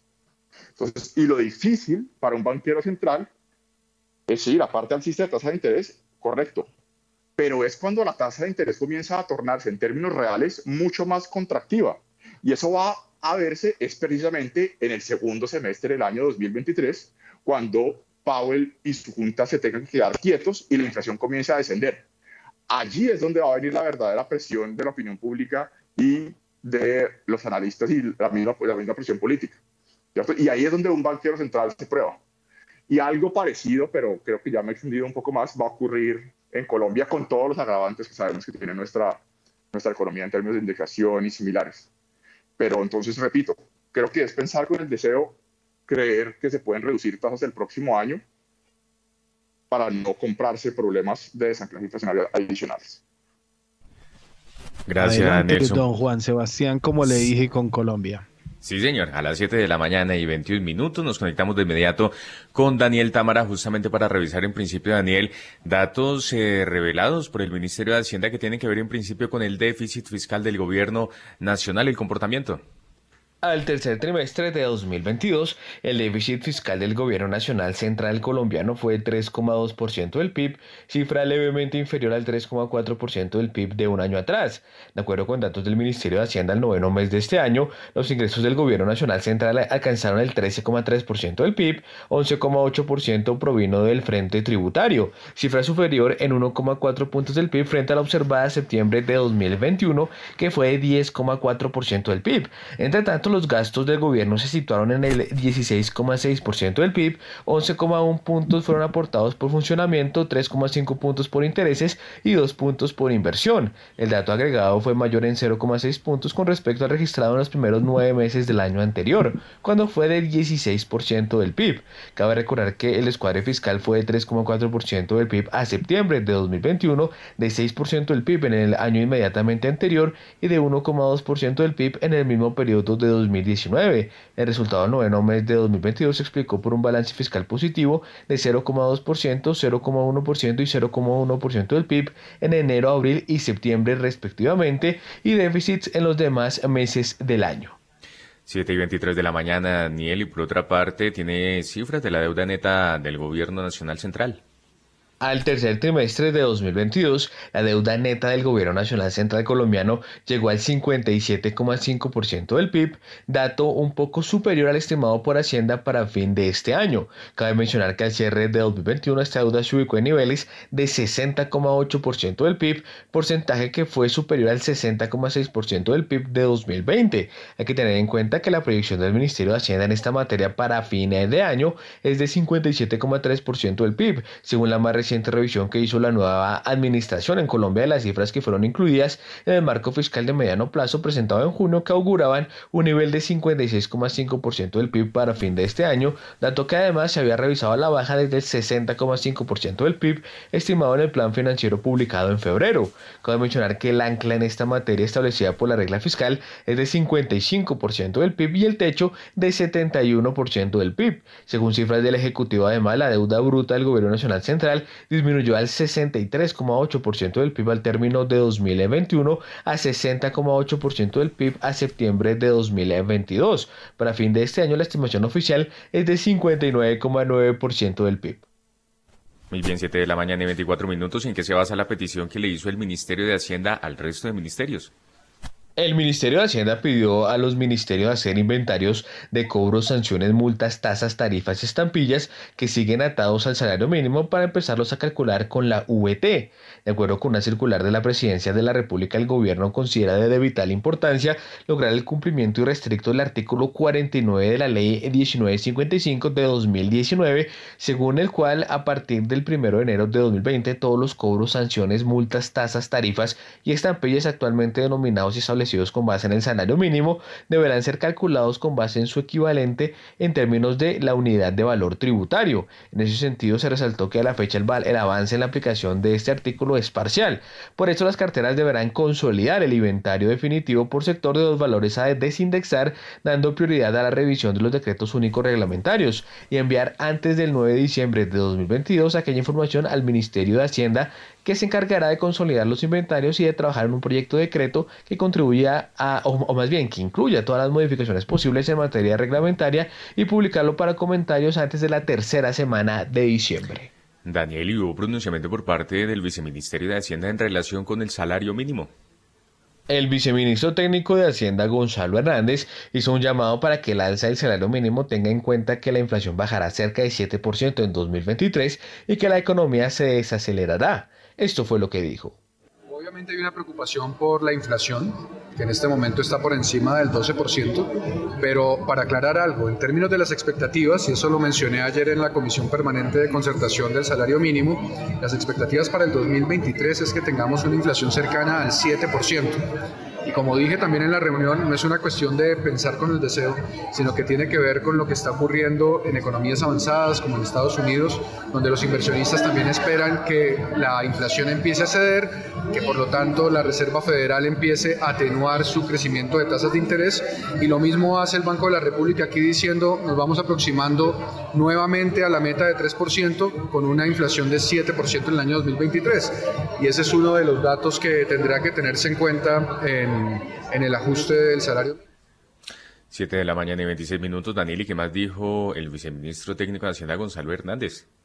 En el plan financiero se definirán los recursos distintos a la reforma tributaria que se adicionarán al presupuesto de la nación. El ajuste en el ACPM previsto para mitad de 2023 será mucho más gradual que el de la gasolina. Eso fue lo que dijo el viceministro técnico de Hacienda, Gonzalo Hernández. Eso está en estudio. Nos preocupa, por supuesto, el saldo del Fondo de Estabilización de Precios del Combustible. Sabemos que es un fondo que está ligado a un subsidio que eh, pues tengo que decirlo así, está subsidiando elementos eh, regresivos de la economía, eh, le quita margen al gobierno para poder atender sus diferentes demandas sociales, tiene que ser atendido además por, eh, por, razones financieras de, las empresas, en ese caso de, de Ecopetrol, por ejemplo, pero se tendrá que definir cuál es la la, senda de ajuste del próximo año, teniendo en consideración también elementos del contexto macroeconómico, por ejemplo, cómo va cediendo la inflación. ¿sí? Y eh, con una línea también marcada por el presidente de la República de tener unos ajustes más importantes en el caso de la gasolina, que están ligados a este componente regresivo que mencioné, y el de tener un ajuste mucho más gradual en el caso de la CPM, que sabemos que se traduce en, por ejemplo, el precio de transporte de los alimentos y también en, en, otros precios de, de, movilidad de, de, los usuarios en el país. Gracias, Daniel. Eran las declaraciones del viceministro técnico de Hacienda, 7 de la mañana y 28 minutos. Y por otra parte, el indicador de confianza de la vivienda empeoró a menos 21,5% en noviembre de este año, desde el menos 13,2% de octubre, la caída más pronunciada en lo que va de este 2022. Hay que recordar que en septiembre el dato había sido de menos 9,4% en agosto, de menos 7,4% en julio, de menos 9,9% en el mes de junio, de 7, menos 7 7,6% en mayo, de menos 13,3% en abril, de menos 15,1% en, eh, y en, en eh, marzo y eh, de menos 13,8% en el siguiente mes. De acuerdo con la medición de vivienda, el porcentaje de quienes opinan que la situación económica es muy buena o buena se redujo al pasar de 18,8% en octubre a 15,5% en noviembre. Y por su parte, el porcentaje que afirmó la situación económica es mala o muy mala aumentó al pasar de 27,9% a 34,3%. Mil gracias, don Daniel Támara, mil gracias, Juan Sebastián. Pues 7 y 29 minutos de la mañana. Ahora sí caigamos al mercado colombiano, como dijo Arnoldo Casas eh, en AOM de Credit Corp. Esto ya se acabó. Eh, las cuentas eh, se están mandando ya para el año entrante, las visiones para el año entrante, como vimos también a Nelson Vera. Eh, Juan Manuel Quintero, ahí vio eh, el indicador económico malongo de, de, la vivienda, vemos plan financiero, es lo único que queda que creo que van a retomar lo que se había perdido en el gobierno pasado y era que el plan financiero lo habían mandado para la segunda semana, tercera semana de enero del año nuevo y ahora como que se regresa otra vez al año viejo. Creo que la última semana va a ser la movida de cifras de cómo se va a manejar el tema del flujo, flujos y búsquedas de recursos y demás del plan financiero del año entrante, Juan Manuel. Héctor Mario, pues eh, efectivamente, como dice, esto ya se acabó, no hay muchas noticias, no hay muchas cosas. Eh, lo que hemos visto en los últimos días, y aquí va a hacer un poco de referencia a TES, es que el mercado está volviendo un poco de las ganancias que se habían observado hasta la semana pasada. En estos tres días, del viernes a ayer, los TES en general han subido entre 20 y 45 puntos básicos, eh, entre 20 y 40 puntos básicos, póngale. Eh, eso pues refleja algo de nerviosismo eh, con base en las decisiones que se van a tener. A mí me preocupa mucho, perdón, la discusión que se, que se está teniendo con respecto a la indexación de multas, cobros y demás que el gobierno tiene a la, al salario mínimo, porque si usted está tratando de, de, de, de desanclar eso, es porque efectivamente lo que está preparando el gobierno es un decreto de subida de salario mínimo que pueda sorprender a muchos de los que estamos pendientes de, eh, de ese indicador. Ese es el gran riesgo que tenemos en los próximos días. Eh, yo creo que esa decisión de salario mínimo va a marcar lo que vaya a pasar en la inflación del año entrante. Recordemos lo que pasó el año pasado con, eh, con, el, con ese sorpresivo aumento de inflación. Todos los, todos los, póngale que las, que las los, los, los, negocios son, que son intensos, intensivos en, en, pagar salarios eh, atados al salario mínimo, pues ajustan todos sus precios en ese sentido. Usted ve las cuotas de administración de los edificios, las, los fees de muchas compañías que no, que ellos verán si hacen las, eh, que no necesariamente por norma están indexados al salario mínimo, ajustan sus precios de acuerdo a esas entonces, mi, mi, preocupación es muy grande sobre si vamos a tener eh, niveles muy altos de ajuste de salario mínimo. Yo creo que el mercado está recogiendo algo de esa, de esa sensación. Como le contaba muy temprano en la mañana, eh, estuvimos anoche conversando con muchos analistas eh, de acá de, en Cali y le me sorprendió muy, eh, mucho la, la, la sensación ¿no? o la preocupación que tienen todos de cómo puede estar el comportamiento del crecimiento de la economía el año y particularmente en dólar. Eh, sin, sin, em, sin decirles niveles, los niveles que me estaban mencionando son niveles pues, muy por encima de lo que estamos viendo y, muy y, mencionaban que muchos empresarios, clientes de ellos están haciendo proyecciones de presupuesto con dólar eh, a niveles bastante más arriba de lo que los analistas de mercado están viendo y eso pues refleja unas, unas condiciones de preocupación importantes. Eh, yo creo que esa es la, la, la, cosa, aunque efectivamente si uno mira a nivel internacional, falta la decisión de tasas de la Fed, en Colombia nos falta saber qué va a pasar con el salario mínimo, obviamente ya asumiendo que, que, todos los agentes han descontado, pues lo que va a pasar con el Banco de la República en los próximos días. Eh, pero definitivamente eso va a ser como la, la, la foto de hacia dónde va la, la economía el próximo año. Si la inflación eh, se ve impulsada por un ajuste del salario mínimo por encima de lo que es razonable para mantener la economía creciendo, el gobierno pues les puede estar dando un tiro en un pie.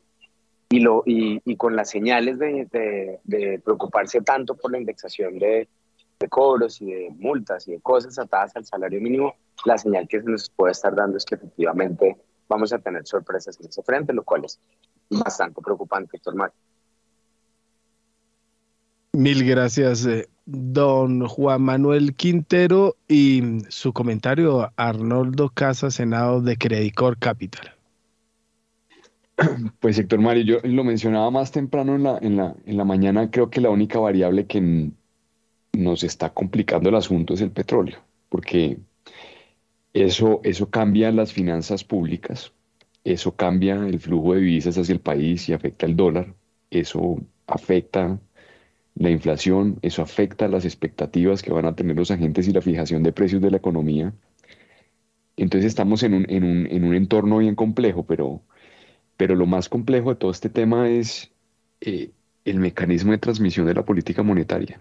Creo que el Banco Central ha sido me imagino que ellos en, sus, eh, en sus reuniones y en sus discusiones tendrán en cuenta ese factor que nosotros no veíamos, no habíamos visto nunca, ¿no? Un diferencial entre las tasas a las cuales están captando los bancos, que dependiendo del momento en el que uno lo mire, estamos hablando de diferenciales de casi 500 puntos básicos.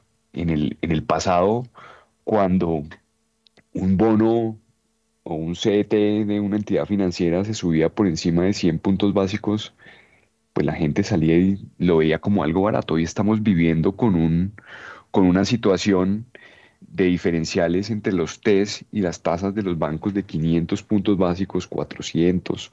Es algo muy anormal, es algo que si persiste en el tiempo cambia la ecuación, digamos, de financiamiento de los bancos, es algo que se va a transmitir de manera muy fuerte a la parte activa que ya ha venido pasando. Eh, y por supuesto esto tiene un impacto en el, en el canal de transmisión de la política monetaria y va a afectar la inversión y el consumo en este país en un entorno en el que vamos a tener desaceleración. Entonces yo creo que esas, eh, pensar en eso, eh, a mí me, me, me, inquieta y no sé cómo vayan a ser las discusiones. Todo el mundo piensa ahorita que va a haber 100 puntos básicos, hay personas que piensan que va a ser 150 puntos básicos, pero la realidad del sistema financiero es otra y es otra en que ha habido una transmisión demasiado fuerte y acelerada de, de la política monetaria en lo que va, en lo que va corrido este año. Y, me suena también que es algo que, es una realidad y es que el próximo año, por cuenta de la reforma tributaria, va a haber un choque natural en la liquidez de los mercados. Hay 16 billones de pesos estimados menos que vamos a tener en el sistema financiero. Y el impacto en los agregados monetarios yo creo que es algo no menor. También tenemos una inflación eh, del, del, del 13%.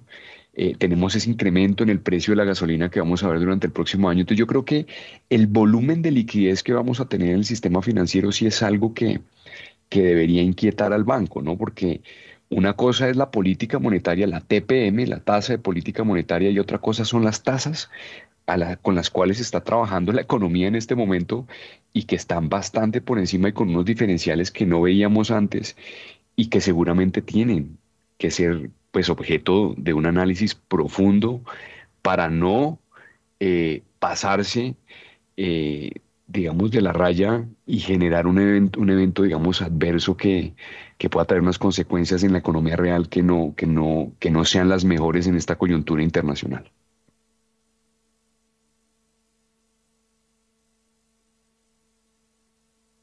Si me permite, Mario. Oiga, venga, Juan Manuel, es que quiero echarle una historia antes de, de, darle paso y es que ah, hay una historia que se está confirmando en estos momentos y es que siete de los principales ejecutivos, no, más, eh, sí, ejecutivos y miembros de la junta directiva de el grupo empresarial antioqueño, Llegaron al Four Seasons de Abu Dhabi, viajaron Bogotá, Madrid, Abu Dhabi. Y se reunieron con los representantes de IHC de los Emiratos Árabes Unidos para decirles que si estaban todavía interesados en la OPA por Nutresa y que aceptaban y que los señores de los Emiratos les dijeron que no, que muchas gracias, que ya habían hecho el intento y ellos no quisieron. Y le tengo la lista de quienes estuvieron, nada menos. Ana Cristina Arango, miembro independiente de la Junta Directiva de Argos. Luis Javier Zuluaga Palacio, miembro, quien renunció a la Junta Directiva de Accionistas de Nutresa.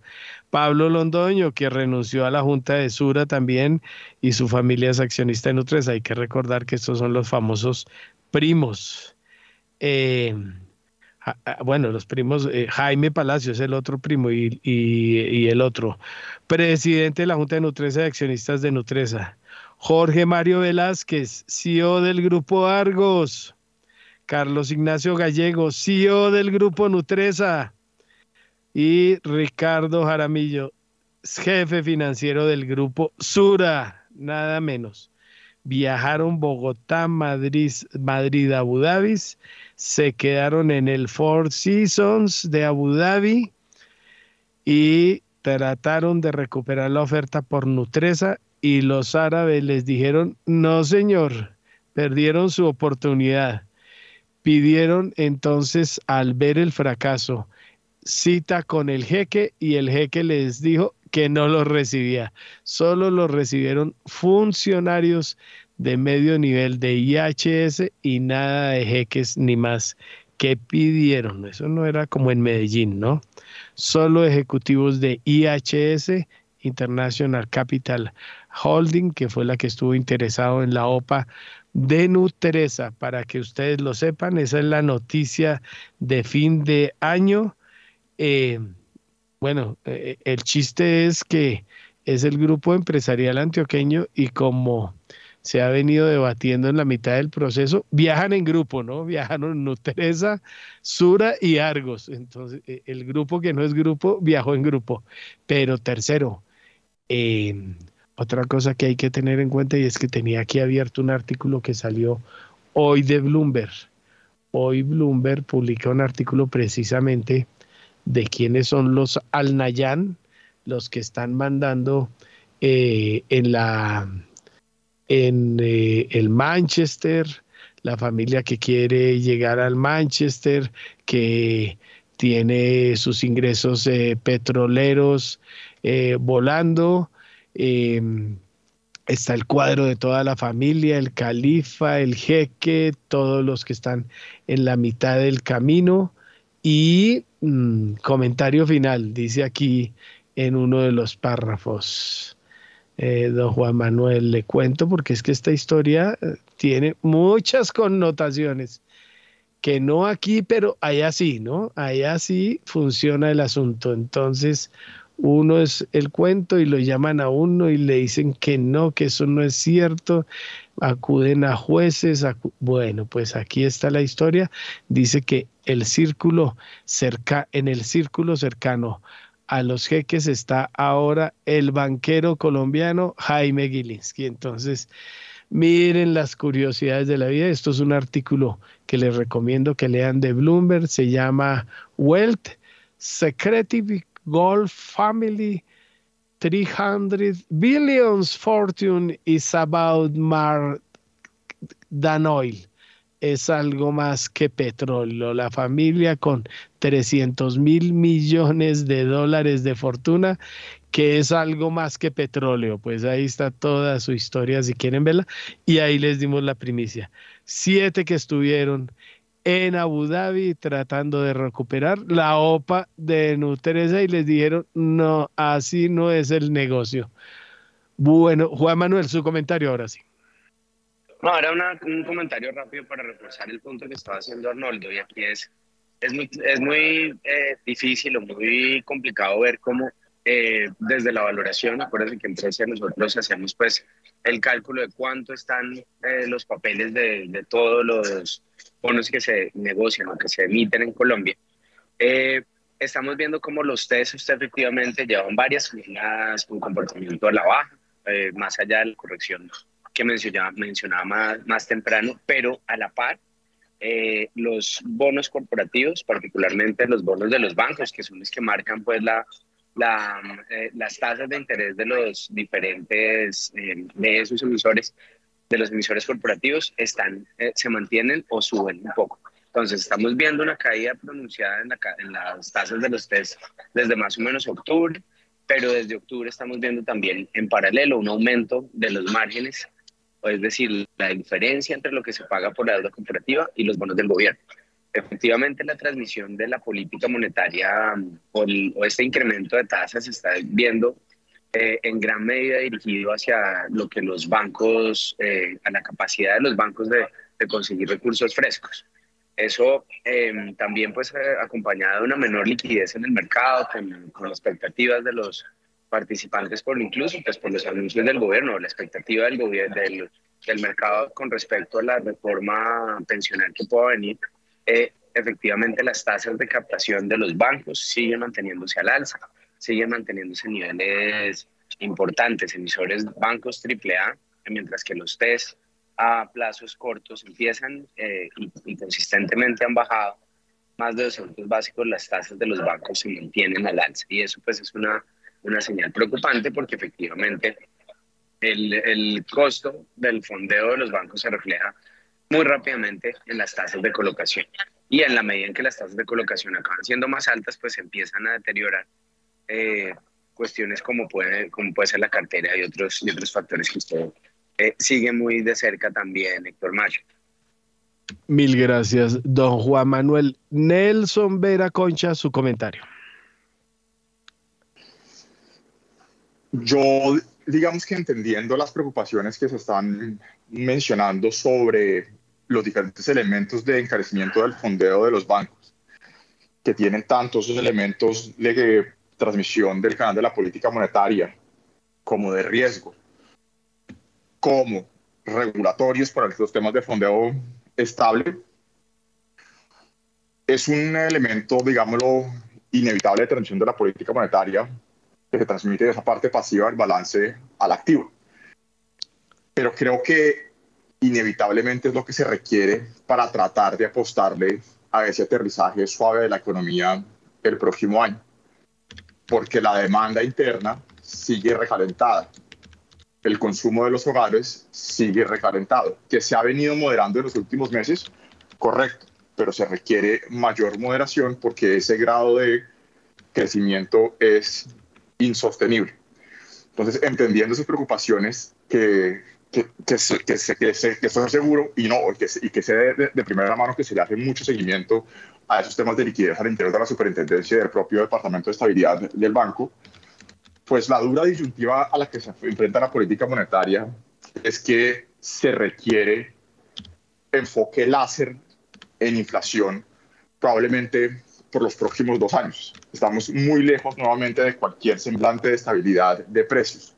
Y sin reencauce inflacionario no hay nada. No hay crecimiento sostenible, no hay estabilidad en el mercado crediticio, no hay tampoco fondeo barato para el sistema corporativo ni para el sistema financiero. Entonces, que digamos que estamos llenos de disyuntivas en la parte macro, pero se requiere dar ese enfoque primordial a la inflación. Y reitero, ¿Eso trae dolor macro? Sí, y digámoslo plata blanca. Dolor macro es desaceleración de la economía, probablemente estancamiento en esas reducciones de la tasa de desempleo, y eso es lo que se requiere para contener la inflación. Crecimiento subpar probablemente por los próximos dos años, y con todo y ello, estamos viendo estimaciones de en el rango 7-8% el próximo año la inflación, e incluso veía eh, estimaciones del 5% para el año 2024. Entonces, es una disyuntiva compleja, lo sé, pero es lo que se requiere para reiniciar, digamos, un ciclo económico mm, mucho más benevolente al corte de un par de años. Muy bien, ya son las 7 de la mañana y 48 minutos y continuamos entonces con usted, eh, Daniel Tamara, para seguir revisando más información que tiene que ver entonces en esta ocasión con el eh, Banco de la República porque se dio a conocer el dato de inflación núcleo, el número 6, Daniel. En noviembre de 2022, la inflación núcleo 15 del Banco de la República subió 25 puntos básicos frente a octubre a 11,09%, un máximo desde junio de 1999. En el décimo mes de este año se había ubicado en 10,84%. Ahora bien, en noviembre de 2022, con respecto al mismo mes de 2021, esta inflación subió en cerca de 692 puntos básicos, pasando de 4,17% a 11,09%, la cifra más alta desde junio de 1999, cuando alcanzó el 11,46%. Entre tanto, la variación del índice de precios al consumidor sin alimentos aumentó 33 puntos básicos en el décimo primer mes de este año a 9,48% desde el 9,15% de octubre pasado. Entre tanto, la inflación sin alimentos ni regulados llegó a 8,82% al cierre de noviembre de este año, lo que representó una subida del orden de 44 puntos base frente al décimo mes del año cuando se situó en 8,38%. 7 y 50 de la mañana, Daniel, también habló Ana María Prieto del Banco de la República. El Banco de la República tendrá una cámara de compensación propia para pagos inmediatos de bajo valor. Además, busca el proveedor para la adquisición de la solución tecnológica. Esto fue lo que dijo la directora del Departamento de Sistemas de Pago del Banco de la República, Ana María Prieto el Banco de la República tiene una agenda em, muy ambiciosa para poder dinamizar el ecosistema de pagos, poder tener un acceso universal y una interoperabilidad plena, de tal manera que todos los colombianos puedan iniciar transferencias o pagos de cualquier cuenta y a cualquier cuenta en tiempo real y a muy bajo costo. Eh, con ese propósito, estamos anunciando el día de hoy eh, la construcción de una nueva cámara eh, de pagos inmediatos provista por el Banco de la República que genere esa contestabilidad para las infraestructuras privadas que hoy funcionan en el país. Em, es un proyecto que vamos a seguir construyendo, digamos, de la mano de la industria. Tenemos una serie de sesiones de trabajo previstas para los siguientes meses, de la manera que lo hemos venido haciendo también este año. Eh, y lo primero que vamos a, salir a hacer es el proceso de adquisición de la solución tecnológica, un proveedor que vamos a escoger. Eh, ya iniciamos ese proceso, ya tenemos un, grupo de potenciales proveedores y vamos a finalizar eso en los próximos meses. 7 de la mañana y 51 minutos. Gracias, Daniel, por su completa información. Y hasta ahora vamos a hablar acerca de la actualidad del Mundial Qatar 2022. Pero antes, un par de recomendaciones, porque la colección de balones dedicados a Eguita, Usme, Falcao, Cuadrado y Ospina puede ser suya. De la mano de las mujeres del municipio de Monguí, Colombia, creó más de 150 mil balones para aquellos colombianos que se les hincha el corazón con el fútbol. Conozca cómo puede reclamarlos en www.bancolombia.com barra inclinada balones. 7 y 51 y por otra parte, con tu éxito disfruta las cosas del fútbol, encuentra el televisor perfecto para ver los partidos, el six pack de cerveza para celebrar los goles, la camiseta de tu selección favorita desde 49.900 pesos y mucho más. Encuéntralos en tu almacén favorito o en éxito.com. Y ayer se llevó entonces la última jornada de la clasificación para los equipos eh, de la siguiente ronda para los cuartos de final y una jornada, mm, por cierto, bastante eh, vibrante que tuvo que ver entonces con la presentación de Marruecos frente a España, un empate 0 por 0 eh, durante todo el partido se fueron a los tiros de punto penal y si los penales de Japón-Croacia fueron llamativos los de Marruecos, España aún mejor 3 por 0 ganó Marruecos en la ronda de penales y clasificó a la siguiente ronda. Y por otra parte lo que se tenía previsto, eso sí, Portugal eh, frente a Suiza ganó 6 por 1 y clasificó entonces a los cuartos de final. Jornada de descanso entonces hoy y mañana porque el próximo viernes entonces se llevará a cabo el partido entre Croacia y Brasil sobre las 10 de la mañana. Eh, aquí se juega en el tiquete a la semifinal y por otra parte a las 2 de la tarde Países Bajos estará enfrentando a Argentina Héctor Mario y el próximo sábado a las 10 de la mañana Marruecos enfrentará a Portugal y uno de los partidos más atractivos de este mundial Inglaterra frente a Francia. Don Juan Manuel, su comentario que lo he visto muy apegado al asunto. Héctor Mario, pues ayer sorpresivamente, o no, no, no tan sorpresivo, pero nunca en esos órdenes de magnitud. El baile que le pegó Portugal, eso sí es un, un equipo que, que, está respondiendo. Y eso que no era de los favoritos favoritos. Usted tenía, usted, había quienes decían que Alemania, que las Españas, de, por ahí iban a hacer mucho mejor papel que lo que podía hacer Portugal, que Cristiano Ronaldo estaba muy viejo. Vea cómo le salió de bien el riesgo que tomó el técnico portugués de no, de no sentar a de sentar a Ronaldo, no eh, arrancar como inicialista. Eh, le salió ya a los 15 minutos, ya llevaban casi 2 o 3-0, ya ni, recuerdo, pero realmente qué buen partido, cómo jugó de bien. Eh, Portugal pasó por encima de Suiza, sin duda ese, es el, ese, es la, ese fue el partido para comentar de ayer. Ahora, el viernes viene eh, mi candidato, el equipo brasilero. Vamos a ver cómo las cosas se le van a continuar dando bien. Em, y otro fresquito con los españoles, ¿no? Que, que, se van pareciendo mucho a los hinchados, aquellos también del, que juegan el viernes y, y que se creen dueños del mundo. Eso complicadito. Bueno, vamos a ver si la cosa se, se traduce en mejores circunstancias. Em, bueno, Juan Manuel, ¿eh, ¿qué? Es que Juan Manuel, Juan Sebastián, ¿qué más tenemos a estas horas? Y después del bombazo, ¿no? Ya oyó el bombazo por allá en esto se sigue moviendo. Aquí se muestra una cara diciendo que no, que es que los feos son otros y todas las cosas, pero vénganos a tu reino el dinero árabe, ¿no? Entonces ahí sí, ¿no? El, el, asunto sí funciona por ese lado. Esto va a tener muchas repercusiones y complicadísimas. Muy bien, 7 de la mañana y 55 minutos y hasta ahora aprovechamos y le damos una mirada al comportamiento del mercado accionario en Colombia y antes una recomendación porque hoy es un buen momento para que empieces a conquistar el mercado global colombiano.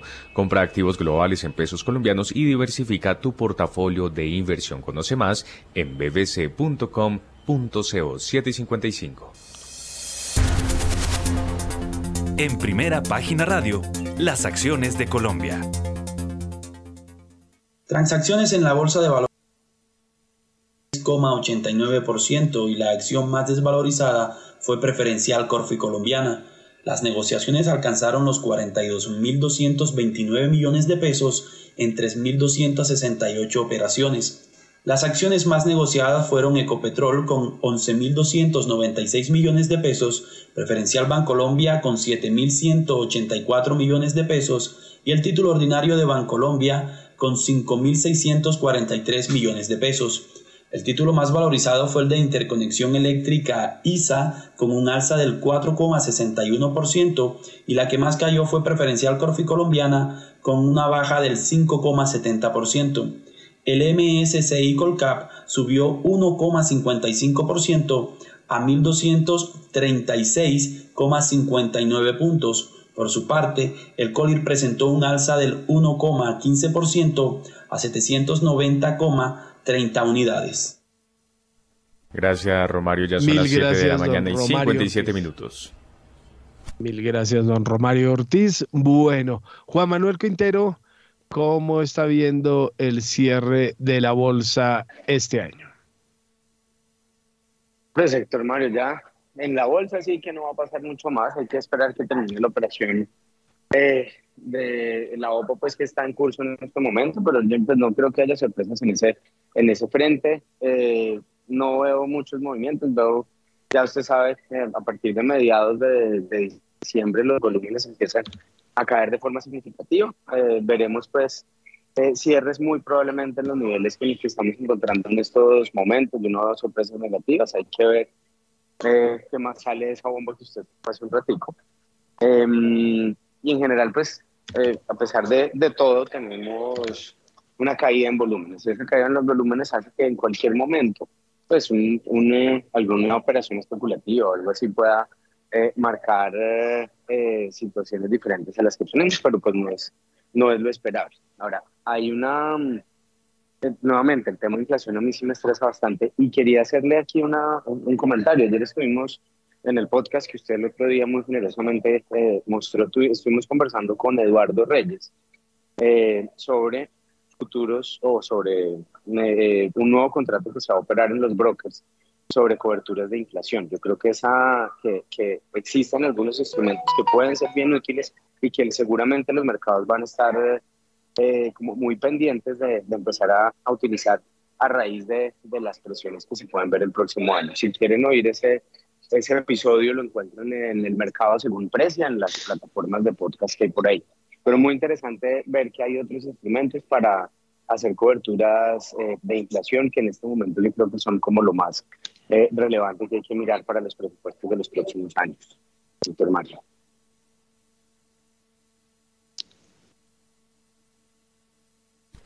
Muy bien, conectemos eh, las 8 de la mañana, conectemos don Juan, eh, Juan Sebastián y regresamos a primera página.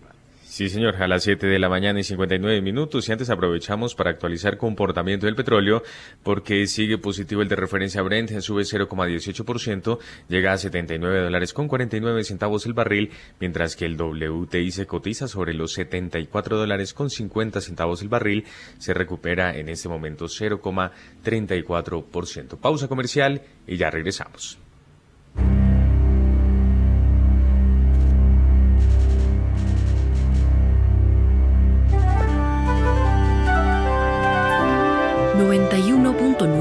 Javeriana Estéreo, Bogotá. HJKZ. 45 años. Sin fronteras.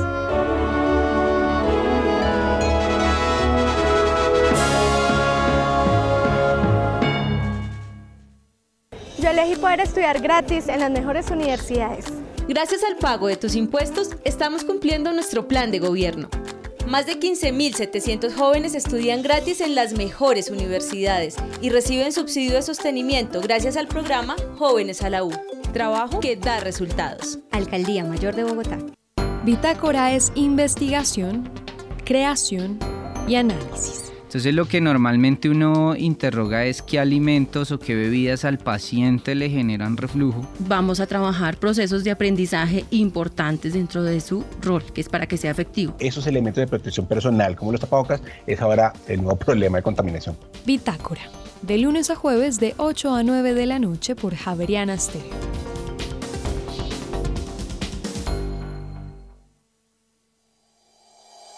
En Acciones y Valores, nuestra prioridad es construir la mejor versión de su futuro financiero. Por ello, creamos soluciones para cada uno de sus objetivos. Descubra nuevas formas de ahorrar y simplifique todo desde el celular a través de inversiones digitales desde un peso. Genere rentabilidad y a la vez impacto positivo en el mundo con inversiones responsables. Construya su plan de inversión personalizado con asesoría exclusiva y especializada Optimice el manejo de recursos de su empresa por medio de soluciones de tesorería. Realice envíos y pagos internacionales seguros de la mano de nuestro aliado Western Union. Es momento de crear metas juntos. Conozca la mejor forma de hacerlo. Contáctenos en www.axivalores.com o al WhatsApp 323-236-5222, vigilado y regulado por la Superintendencia Financiera de Colombia.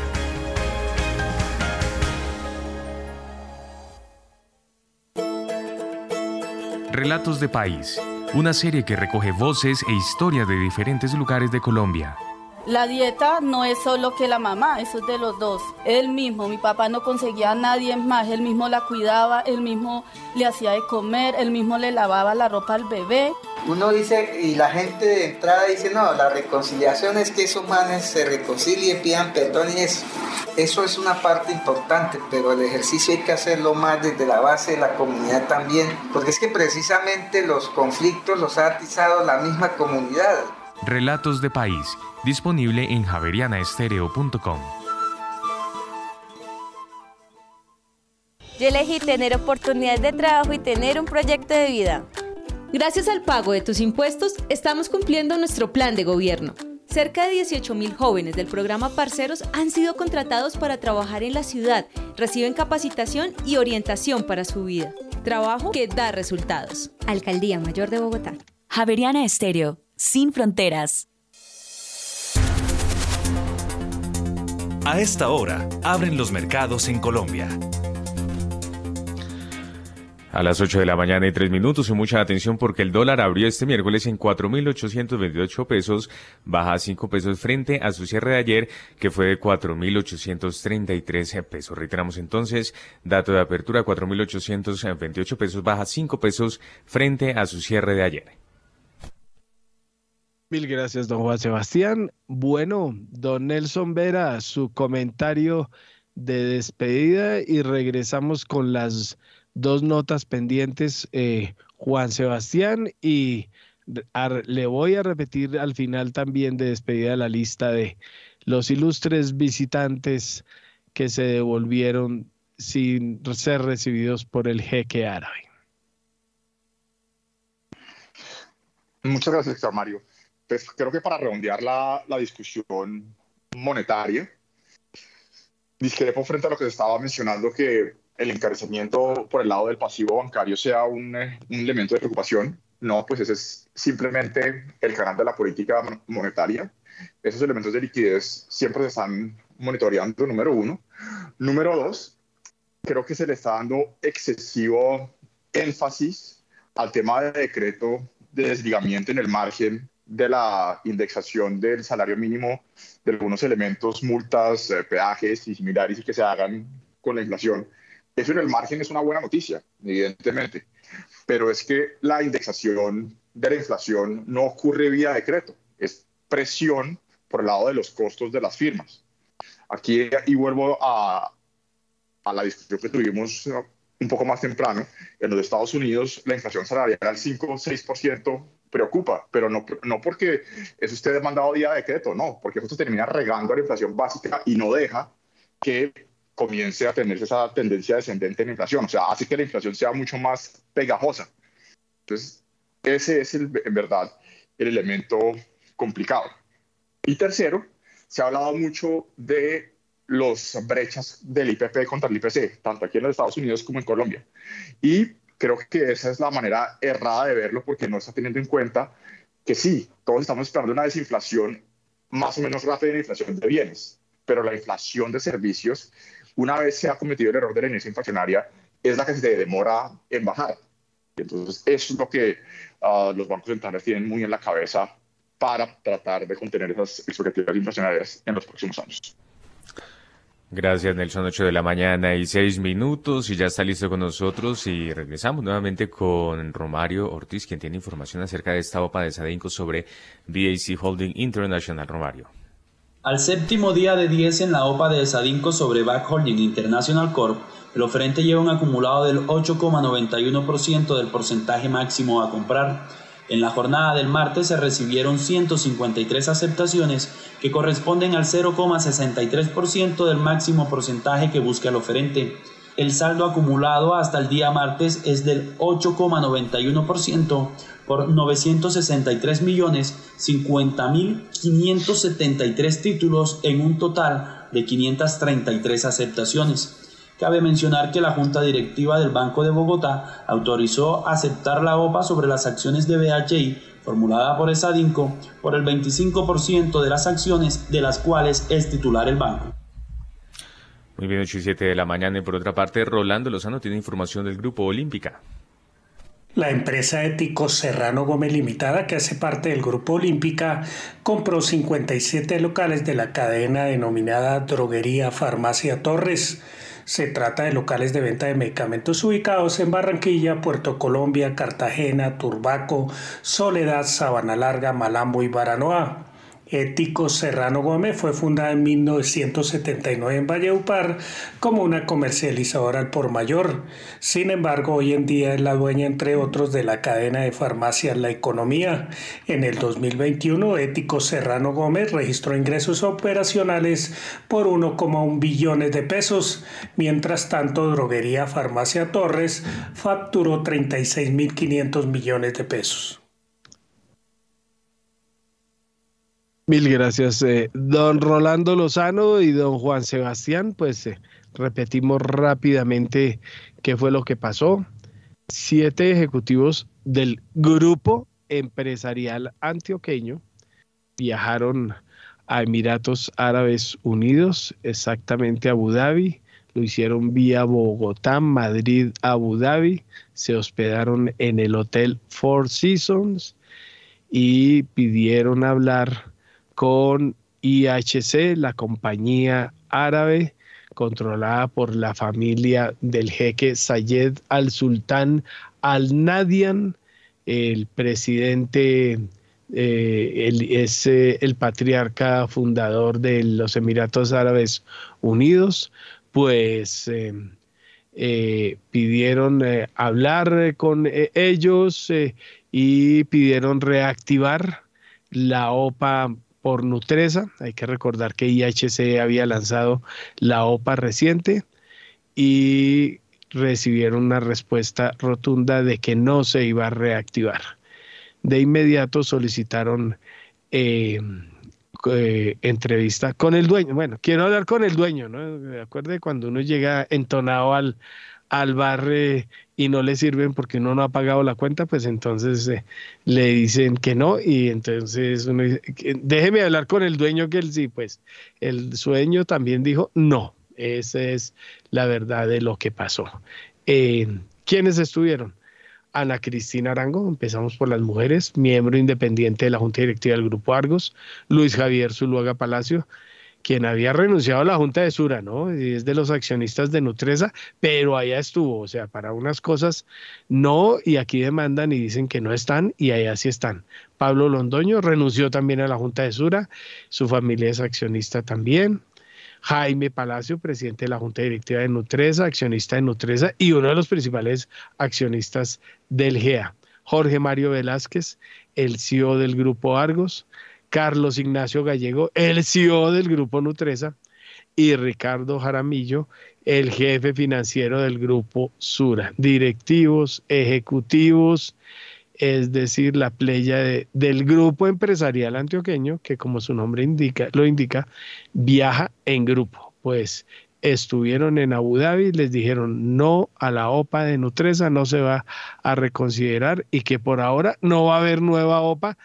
Esto se va a tener que resolver el año entrante por un acuerdo mutuo. Eso es lo que preveo en mi bola de cristal, don Juan Sebastián, y chao.